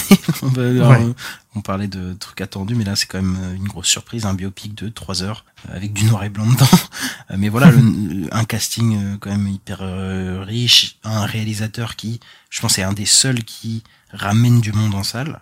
C'est un Nolan que les gens l'aiment ou l'aiment pas. Hein. Il ramène des gens en salle. Donc Moi, je pense voilà. que son nom. euh, Moi, quand j'étais gamin, c'était Spielberg. Donc, il y a un film de Spielberg qui sortait, tout le monde allait le voir. Bah oui, mais Ah, malheureusement, ça, ça- Spielberg, ça marche plus aussi bien. Donc voilà, lui, c'est un des seuls réels à Hollywood qui peut marcher sur un film à un gros budget, évidemment, sur son nom. Euh, parce que les autres, euh, c'est- on a vu que ces dernières années, c'était compliqué, quoi. Les, les réels euh, qui avaient ce poids-là. Bah ouais, ouais, ouais, non, mais c'est ouais, c'est rare, ça devient rare ce genre de de, de ouais de réal qui a, qui a vraiment ce poids où tout le monde va, va aller voir son nouveau film, etc. Euh, Ouais, et puis le, le film, c'est un film de trois heures euh, sur le créateur de la bombe atomique et tout. On n'aurait jamais parié sur le fait. Moi, j'avoue que je pensais que ça allait se planter, hein. avant que ça sorte. J'étais en mode. euh, Bah, enfin, on, va, on s'attendait, moi je m'attendais pas à ce qu'il plante parce que je savais qu'il avait 100 millions de dollars, tu vois. Mais je, je pensais qu'il allait faire genre 300 millions, tu vois. Genre, euh, Oui, tu vois, genre tranquille, tu vois. Et bah non, on s'est fait avoir. Ouais, complètement. Ensuite, euh, top 2, là, un film dont on a parlé dans notre classement, c'est le, le film Super Mario Bros. euh, donc qui a fait lui un budget euh, bah, qui est, qui fait partie des, du club des milliardaires de l'année. Il n'y en a pas beaucoup, ils sont deux. Et donc il a fait 1 milliard et 361 millions de dollars au box-office mondial. euh, voilà, pour un budget de 100 millions. euh, bon, bah, c'est un énorme succès. Hein. C'est ça, on est les seuls aigris à pas avoir aimé. Oui, Bah, on oui. l'a vu quand même, donc on a, on a donné les sous aussi. Hein. Oui, oui, bah, bah en fait, ouais, bah après là, c'est les la nouvelle mode, je pense, qui arrive. Hein. Euh, le, le, les adaptations de jeux vidéo, ça marche, quoi. Ça, ça marche vraiment bien. euh. Bah, on avait vu une chartier dans, euh, de The Last of Us. Là, il y en a de plus en plus. euh, Je, je Et que- Freddy's qui a fait aussi un très bon Ah, box-office, euh. Freddy's, qui était le film le plus rentable de l'année en termes de, de Ouais. d'horreur. Là, ça va, ça va cartonner, ça va, ça va augmenter, quoi. C'est, c'est ça qui nous attend, quoi. Ouais, bah oui, on en a déjà quelques-uns qui nous attendent l'année prochaine. Euh. Et ouais, ouais, ouais. je crois que le film Minecraft, il sort en 2024, hein. non? Je sais C'est plus. ça, oui. Ouais, là, c'est l'année prochaine. Voilà, il y a Borderland, il y en a plusieurs, mais ouais, ouais, c'est un... C'est, euh, ouais, c'est la nouvelle mode. Après les super-héros, ce serait plutôt les jeux vidéo. Et j'avoue qu'il y a beaucoup à piocher dans les jeux vidéo, donc euh, c'est, c'est, ça prend parce que je pense qu'il y a aussi un peu des gens, bah, voilà, de la génération actuelle qui vont au cinéma, bah, ils ont ils connaissent le milieu du jeu vidéo, alors qu'avant c'était plus peut-être de niche, et maintenant ça devient plus un public qui connaît, donc voilà, qui devient adulte et tout ça, donc. euh, donc voilà, c'est le, le, le truc qui va arriver. Et ensuite, on finit avec euh, le top 1, avec 1 milliard 441 millions de dollars, c'est Barbie de Greta Gerwig. Ouais, bah après ça, je pense, enfin moi je, on savait que ça allait être un carton, mais bon quand même un milliard, euh, presque un milliard euh, 500 millions, c'est quand même, euh, c'est quand même. C'est le gros succès de l'année. Hein. Ouais, c'est le Mm. gros succès de l'année. Voilà, le marketing a été incroyable. Euh, le, enfin tout, tout ce qui tournait autour avant même le film qui sorte, c'était, c'était parfaitement géré pour que le film atteigne ça, quoi. Donc euh, à moitié étonné, parce que bon, je, je, je vais pas faire genre ah je m'attendais à ce qu'il arrive à 1,5 milliard, mais je savais qu'il allait cartonner. Et là, pff, voilà quoi. C'est, c'est, c'est, en termes de marketing, que fou, quand est même. pas fou, est pas fou, mais en termes de marketing, ils ont fait une de- des meilleures campagnes que j'ai vues de, de ma vie euh, de, de mec qui Ouais. au cinéma, quoi. Contrairement à la campagne putassière de The Flash, mais oui, oui. Bah, tu vois, voilà. Là, c'était parfaitement géré. Margot Robbie, elle était à fond euh, dans le truc. Ryan Gosling T'as pas. Stephen King a dit, oh, j'ai vu Barbie, j'ai adoré ça. Ouais, tu vois. Ils étaient en mode, c'est la qu'énergie. euh, euh, et puis, ils ont fait le Barbenheimer. Ça, enfin, c'est, c'est des idées de fou. Des idées de fou. Ah bah Barbenheimer, ça vient de, ça vient des réseaux sociaux, hein. Ça vient, on sait pas trop d'où ça vient. mais ça- Oui, mais ils ont joué sur ça. Enfin, je veux dire, Oui, ils sûr. ont tous, bah, Oppenheimer aussi, mais en tout cas, ils ont joué sur ça pour, alim- pour s'alimenter euh, les uns les autres. tu Oui, ou genre Greta Gerwig et Margot Robbie qui se prennent en photo devant l'affiche d'Oppenheimer. euh, Ouais, ouais. Voilà, tu vois. Ouais. Et donc, euh, voilà. Mais ouais, bah cool pour Greta Gerwig parce que c'est une bonne réalisatrice. En plus, bah c'est- le plus gros succès de l'année, c'est le film euh, d'une réalisatrice, quoi, une femme, quoi. C'est ça. Je pense, je pense pas que ce soit courant. Donc, euh, Non, non, bah non, je crois que c'est une des- bah, c'est la première fois qu'une réalisatrice arrive au top 1. Bah je crois. Donc euh, ouais, réfléchis, fou. mais Je crois que c'était la première fois qu'une réalisatrice ouais, fait un film qui passe le milliard. Je crois, il y avait une histoire comme ça. Euh, c'est fort probable. En tout cas, je n'ai pas du tout le, le souvenir. Parce que tu vois, Captain Marvel, c'est un couple. Donc est-ce que ça compte? Hmm. Ah, en tout cas, oui, je crois que c'est la seule so- en solo, oui. Euh, ça, Ouais, c'est ça. qui- Qui arrive à ce niveau-là. Et qui, je crois qu'il finit top 1 aussi au box-office maintenant que l'année est finie, hein, de toute façon, on peut le dire. Ouais. Euh, je crois que c'est la, c'est la première. Bon, voilà, on, on va revenir aussi sur certains trucs euh, de, de l'année. Hein. Moi, j'ai- je voulais parler de l'horreur un peu, euh, parce qu'on a eu énormément de merde cette année. Enfin, franchement, c'est une dinguerie. Parce que l'année dernière, moi, j'étais là, ouais, putain, l'année l'année dernière, putain, Barbarian, X-Pearl, tout ça, putain, c'est incroyable l'année dernière, quoi, ce qu'on a. Cette année, ça a été, mais, mais terrible, quoi. Enfin, j'ai Il y avait parlé. Nope de- aussi l'année dernière. Ouais, ouais, Et il y en avait plein. Il y avait que ça avec des bons films. Et cette année, on se tape Le Croque-Mitaine, Le Voyage de Déméter qui a coûté euh, 100 presque 100 patates, je crois, et qui est nul à chier. Vraiment euh, nul. So X, L'exorcisme dévotion des suites euh, de, de, de films d'horreur qui sont mais, complètement horribles. On a eu des films d'horreur français qui ont pas été très bon. Mais il y en a eu un qui est très bon, je vais en revenir tout à l'heure. Mais on a eu Gueule Noire qui moi je, je trouve euh, pas très bien, Acide qui était un potentiel gâché. Pourtant euh, son réalisateur il avait fait La Nuée. Enfin après voilà on a parlé de Scream 6, on a parlé de Five Nights at Freddy's. C'est vraiment une année euh, mais terrible quoi. moi j'ai j'ai vraiment souffert cette année. Mm. Et même les trucs bien, il y avait pas de trucs de fou. Genre vraiment, y- moi je, par exemple j'ai bien Evil Dead Rise, mais c'était pas un, c'est pas un film de malade, tu vois, c'est pas un très bon film, tu vois, d'horreur. On a eu Boy the Fred, mais je trouve qu'il y a eu quelques défauts dans le film, il y a eu quelques trucs qui allaient pas bien. Et bon, voilà, il reste deux films que je trouve assez bien, c'est La Main, qui est quand même un truc hyper bien fait, et un film qui est sorti là, euh, récemment, qui s'appelle Vermine, et qui cartonne au cinéma, un film d'horreur français. Euh, bon, il y a eu Vincent doit mourir aussi, qui est un film un peu d'horreur, mais c'est pas du tout la même chose. Mais, mais Vermine, par contre, vraiment, je, je vous invite à aller le voir. Là, il est sorti il y a pas longtemps. C'est un film qui, qui, qui joue sur l'arénophobie. Donc voilà, faites attention et qui est hyper bien fait. C'est le meilleur film d'horreur de l'année. Euh, voilà, jetez-vous dessus euh, parce qu'il y en a pas eu beaucoup cette année des bons films d'horreur. Ouais, mais moi j'ai pas vu grand chose, donc j'ai pas grand chose à dire, donc euh, voilà. Mais ouais, ouais, bah écoute, euh, dommage. Mais par contre, on a eu quand même des dans une autre catégorie, on a eu des bons trucs, euh, Ista. Dans une autre catégorie, dans le cinéma français, tu veux dire? Alors, dans le cinéma français, oui, euh, on, peut, on peut en parler. Moi, il y a plein de films euh, cette année qui, bah, on en a parlé dans les tops. Hein. Euh, Moi, j'ai j'ai adoré Chien de la casse, Anatomie d'une chute, euh, qui va possiblement Ouais, rafler des trucs. Moi, je... ouais, moi je pense que c'est la... les Rascals aussi, moi j'avais beaucoup aimé. Mais je pense que c'est l'année où j'ai le regardé le plus de films français cette année. Hein. Ouais. Puis on a parlé de Mars Express dans notre, dans notre top, un film de SF français d'animation. donc C'est c'est quand même assez sympa. Et après, il y a quelques films qu'on n'avait pas parlé. euh, Je verrai toujours vos visages, par exemple, qui est euh, un film qu'on avait beaucoup aimé. Le procès Goldman, euh, que j'avais beaucoup aimé aussi. Enfin, il y a eu pas mal de bons films cette année français. Et je trouve, peut-être que c'est moi, que le cliché, le cinéma français, c'est nul. Il commence à être ringard un peu. Je sais pas si tu vois ce que je veux dire. Si, si, bah oui, oui. On sent qu'il y a beaucoup Après, c'est la qui- comédie française. Mais ouais, il y a des gens qui commencent un peu à s'intéresser à autre chose que la comédie française avec Christian Clavier, quoi. Tu vois, genre c'était euh, avant il y avait cliché et même moi euh, quand j'étais adolescent hein, j'avais ce cliché là. Hein, euh, oh putain les françaises c'est nul âgé alors que c'est américain. Et en fait quand tu regardes quand tu, tu commences à regarder un peu au-delà de, de, de ce qui est les grosses affiches Astérix et Trois mousquetaires et ces conneries, tu te rends compte qu'en fait euh, bah, en fait il y a un cinéma français qui est, qui est très vivant et qui a plein de trucs à dire quoi. Complètement. Ah, il y avait plein de trucs intéressants au cinéma français cette année. hein. Euh, ouais, ouais, non, moi, j'ai, j'ai, c'est, c'est vrai que ça va, ouais, ça va peut-être euh, partir ce, ce cliché. J'avoue que, j'avoue que c'est, ouais, c'est peut-être en train de disparaître. C'est, plutôt une bonne chose. Bah ouais parce qu'on aime bien le cinéma français n'est-ce pas Bah oui, oui. Est-ce que tu veux parler un peu avant de finir de, des films d'animation? Après, moi, j'aime bien du, j'ai, voilà, je suis fan de Dupontel, de Dupieux, donc oui, j'aime quand même bien le cinéma français. Ah bah on a eu un bon Dupieux aussi cette année. Donc, euh, Oui, on a eu un très bon Dupieux. il y en a un qui arrive vite en plus. Oui, ouais, dans, ouais, ouais, en février, ouais. Euh, tu voulais que je parle de quoi? Des, bah, des films d'animation, t'as été bercé Ah oui, bah, les- ouais, c'est une sacrée année pour l'animation aussi. Euh... Bah, t'as parlé de Max Express, effectivement, mais il y a eu bah, Across the Spider-Verse, euh, même Tortue Ninja. Euh... Euh, Nimona, je l'ai pas vu, mais je- il y a eu des, il y a des bons échos. Euh... Et Ouais, puis, en fait, quand tu regardes on- beaucoup les... Ouais. Dans pardon le top, on en a mis 4 quand même. C'est ça, ouais, dans le top, on en a mis 4. Et même le fait qu'on en mette dans les flops, ça veut dire aussi que, tu sais, on les, on les considère, quoi. Euh, J'ai envie de dire, euh, c'est, c'est, voilà. Oui, on en a vu pas, mal cette année, quoi. On n'a pas, ouais, on n'est pas passé à côté, euh, je trouve. Ouais, c'est ça. Et je trouve que même quand tu regardes un peu les gens qui font leur top et leur flop sur euh, les réseaux sociaux, t'as souvent au moins un film d'animation. Ouais, ouais. Et euh, c'est c'est assez chouette, quoi. Ça veut dire que l'animation, vraiment, il y a, il y, a, il y a clairement un- une, ar- une montée en force de l'animation depuis, euh, de- ouais, peut-être un ou deux ans, je dirais. Euh, là, il y a de plus en plus de gros réals en plus qui commencent à s'intéresser comme euh, Guillermo del Toro et tout. Et même ça plaît au public, hein, aussi. Hein, on en Et ouais, c'est ça, c'est que ça, ça marche, quoi. Ça fait des entrées, ça. ouais, Surtout ça- en France. En France, euh, euh, genre, euh, Élémentaire, il a, il a cartonné. En France, c'est un des plus gros Ouais. succès. Et puis tous les, enfin, Suzume et le garçon héros, le héron, ils ont pété les scores, quoi. Genre, c'est un truc de malade. c'est ça aussi. Hmm. C'est vrai, que ce soit en France ou aux États-Unis. euh, ouais, ouais. Ça, ça- Donc ouais, on a eu une, une grosse année. Moi, j'ai beaucoup aimé mon année d'animation. Euh, bah voilà, on en a cité pas mal. Euh, le garçon et le héros, on l'a pas mis. Moi, je l'ai pas mis dans mes tops, mais j'aurais pu. Mais voilà, j'étais plus touché par Suzume, par exemple. Bon voilà.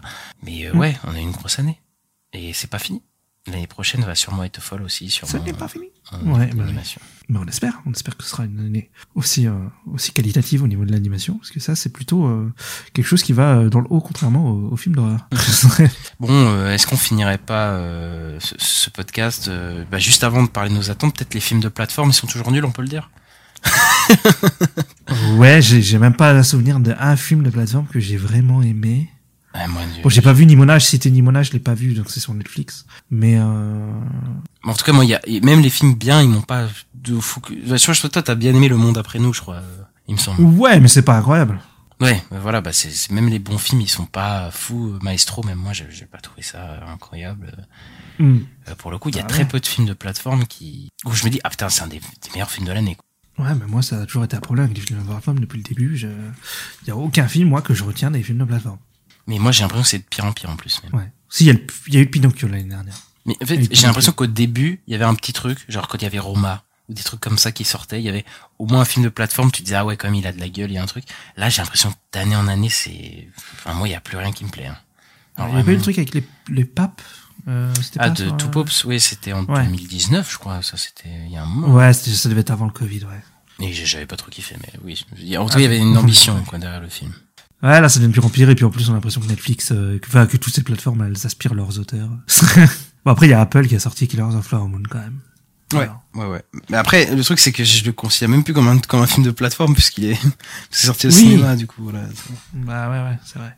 On finit sur euh, ce qu'on attend l'année prochaine. Euh, ouais, on va parler. Donc, euh, qu'est-ce qui arrive donc en 2024 que t'attends, toi? Moi, bah, déjà, euh, le début d'année, moi, j'a- j'attends deux, trois films. Il y a z- de Yorgos Lanthimos, qui a tout raflé à Monstra de Venise, avec Emma Stone. Moi, je, voilà, j'a- j'attends ce film avec impatience. Il y a The Zone of Interest, qui a gagné le Grand Prix à Cannes, de Jonathan Glazers, qui a l'air pas mal. Tous les films qui arrivent, qui vont arriver aux Oscars, ça. Ouais, ouais. Ouais, bah ça, c'est un film étranger, c'est possible. Ah non, c'est pas un film étranger, c'est un film américain, je crois. J'ai de merde. Euh, Il y a Argyle, le retour de Matthew Vaughn. Moi, j'aime beaucoup Matthew Vaughn, euh, même si je Pareil. crois que ces dernières années, c'est de moins en moins bien, parce qu'il a fait les suites de Kingsman qui étaient moins moins bien. Mais moi, j'ai quand même un, un attente sur ces films. Euh, bah après, il y a d'une partie 2. Voilà, oui, d'une partie 2, c'est... On a envie de voir ce Ah, bah, c'est un des blockbusters le plus attendu, je pense, de l'année. Hein. Ouais. Qu'est-ce que Villeneuve nous a nous a préparé Nous, moi, je, je, je veux voir ça. On a le nouveau Dupieux qui arrive six mois après l'ancien, qui arrive six mois après l'ancien. Euh, on a Dali avec Jonathan Cohen et un- pas, pas mal de casting euh, qui a l'air assez barré. Donc euh, j'espère qu'il va être dans sa lancée de Yannick parce que j'ai beaucoup aimé Yannick. Ouais. Donc, donc là, j'espère que j'ai bien rigolé. J'espère aussi. En plus, suite euh, niveau film d'animation, il y a euh, le nouveau Pixar, euh, enfin la suite de Vice Versa, Vice Versa 2. Moi, Vice Versa 1, c'est un de mes films d'animation préférés de Pixar en fait. Et, euh, et ben moi, j'attends la suite. Bon, j'espère que ce sera pas, le, ça sera pas le syndrome de la suite, euh, un peu pas fou, mais mais ouais, moi, j'ai- vraiment hâte quoi. Ouais, j'ai hâte aussi. euh, Enfin, vice versa, c'est aussi un de mes. Ouais. Sur les dix dernières années, c'est un des meilleurs qu'ils ont fait. hein. Ensuite, bah, il y a Alien Romulus de Fede Alvarez. C'est un alien, j'ai envie de le voir. Voilà, c'est tout. Il y a pas, de, pas de question. Ouais. Moi, c'est pareil. Tu me dis Alien, euh, c'est bon. Je suis dans la salle. Après, il y a le film de, le dernier, soi-disant film de Coppola, Megalopolis, mais euh, le problème c'est qu'on sait pas, euh, c'est pas trop quand il va sortir. C'est un peu, voilà, c'est un peu dans la tourmente ce film-là. C'est un peu une galère de production, mais voilà, c'est le dernier film d'un grand réal euh, qui a marqué le cinéma. Donc voilà, il a fait le parrain, euh, tout ça. Donc, moi, je suis fan. J'ai envie de voir ce qui, ce qui, quel est son dernier potentiel chef-d'œuvre, tu vois. Très curieux. Très, très curieux ça. Et ensuite Sonic 3. Et j'ai pas envie de me justifier. Il y a Shadow, c'est bon. Voilà. ok. Euh, bah moi, Deadpool 3, hein, parce que voilà, moi je- j'aime euh, les films de super-héros, j'aime Marvel, j'aime j'aime euh, j'aime DC. Donc euh, voilà, Deadpool 3, Joker 2 forcément. Euh, parce que bah, Joker 1 était bien et puis euh, quand même curieux du, du côté comédie musicale quoi. Moi, ils me font peur un peu ces deux films. Pour Bah, différentes raisons. je, je crains un peu aussi, mais j'ai j'ai très envie de les voir aussi à côté. Bah, je serai là pour les voir, c'est sûr. Bah, de toute façon, c'est les deux films de super-héros qui sortiront de chez DC ou Marvel, donc. Euh. Alors non, chez Marvel, il y a les, il y a les Craven, Venom. Ah, non, mais Marvel, c'est Disney. Voilà, c'est- je, Ouais, je, ouais. compte même pas ce truc-là. Ouais, Marvel Studios. ouais. Euh, ensuite, il y a le nouveau Bong Joon-ho, donc Mickey 17. Euh, son dernier film, c'était Parasite, il me semble. Hein, C'est de- de ça, il revient avec euh, Robert Pattinson. Voilà, euh, c'est sûr que j'aime beaucoup. hein, tous ces films que j'ai vus, ils étaient, ils étaient cool. hein, c'est, euh, J'ai hâte de voir. En plus, euh, Pattinson, j'aime beaucoup euh, bah, ce qu'il a fait ces dernières années. Je le trouve assez incroyable. Euh, Furiosa. Donc voilà, le, le retour de George Miller dans l'univers de Mad Max. Le retour du roi. Retour du roi. Bah, voilà. Et vu que tu parles de Retour du roi, bon, il y a aussi le film d'animation sur Le Seigneur des Anneaux. T'as vu la transition Euh, vous avez vu, incroyable, hein qui s'appelle War of the Rohi- Rohirrim. Et euh, c'est, ouais, bah c'est, je suis très curieux parce que bah ça, ça s'inscrit un peu dans la dans, dans ce qui est en train de sortir en ce moment, c'est les films d'animation euh, adaptés de licence comme euh, bah, qui que, que Spider-Man a lancé en fait, hein, euh, Into the Spider-Verse et voilà qu'on a eu les Tortues Ninja là et donc il y a il y a ce Seigneur des Anneaux donc je l'attends et il y a aussi euh, Transformers One, euh, Chris Hemsworth dans le rôle de d'Optimus Prime il me semble et euh, et voilà c'est c'est je suis très très curieux j'ai envie de voir ce que ça donne euh, je pense que ça peut être très cool Bah, euh, il faut dire aussi que le, le Seigneur des Anneaux, c'est un, ça va être euh, version japonaise, je crois, c'est un studio japonais hein, qui le fait. Ouais, ouais, ouais. Ouais, ouais, c'est ça. Donc, euh, à voir. Après, euh, il y en a, y en a, ils ont vu les premières images à, à Annecy, au festival d'Annecy, euh, festival d'animation d'Annecy. Nous, on n'a rien vu encore, donc euh, je suis très curieux d'avoir des premières images. Euh, Il y a le retour de la planète des singes avec euh, Kingdom of the Planet of the Apes. Bon, on est. euh, le trailer m'a plutôt donné envie. J'étais un peu sceptique parce que le réalisateur c'est Wes Ball, le réalisateur de- du Labyrinthe. Mais le trailer m'a plutôt convaincu. Donc euh, je suis très curieux, j'ai envie de le voir. J'espère que ça va être cool parce que c'est un univers que j'aime bien. On a le retour aussi de Tim Burton avec euh, Beetlejuice 2. Donc euh, ça c'est alors j'ai très peur. hein. Euh, je sais pas, je sais pas quelle attente tu as, mais genre, euh, voilà un peu la baisse quand même. hein. Attention. Ouais ouais. Non mais j'ai pas une j'ai je suis très curieux parce que Beetlejuice hein, le premier c'est un film de mon enfance tout ça. Donc euh, moi je trouve que Keaton il était incroyable dans le rôle. D'ailleurs Beetlejuice le premier c'est marrant, ça s'appelle Beetlejuice mais Beetlejuice tu le vois que 15 minutes dans le film hein, mais euh, Oui, aucun sens. Mais c'était, euh, c'est- pour moi, c'est un des meilleurs films de Burton encore maintenant. hein. C'est d'ailleurs celui qui l'a un peu révélé. hein. Le fait qu'il s'attaque à ça, bah, ça me fait peur, mais euh, je sais pas. Je me dis, je suis curieux, quoi.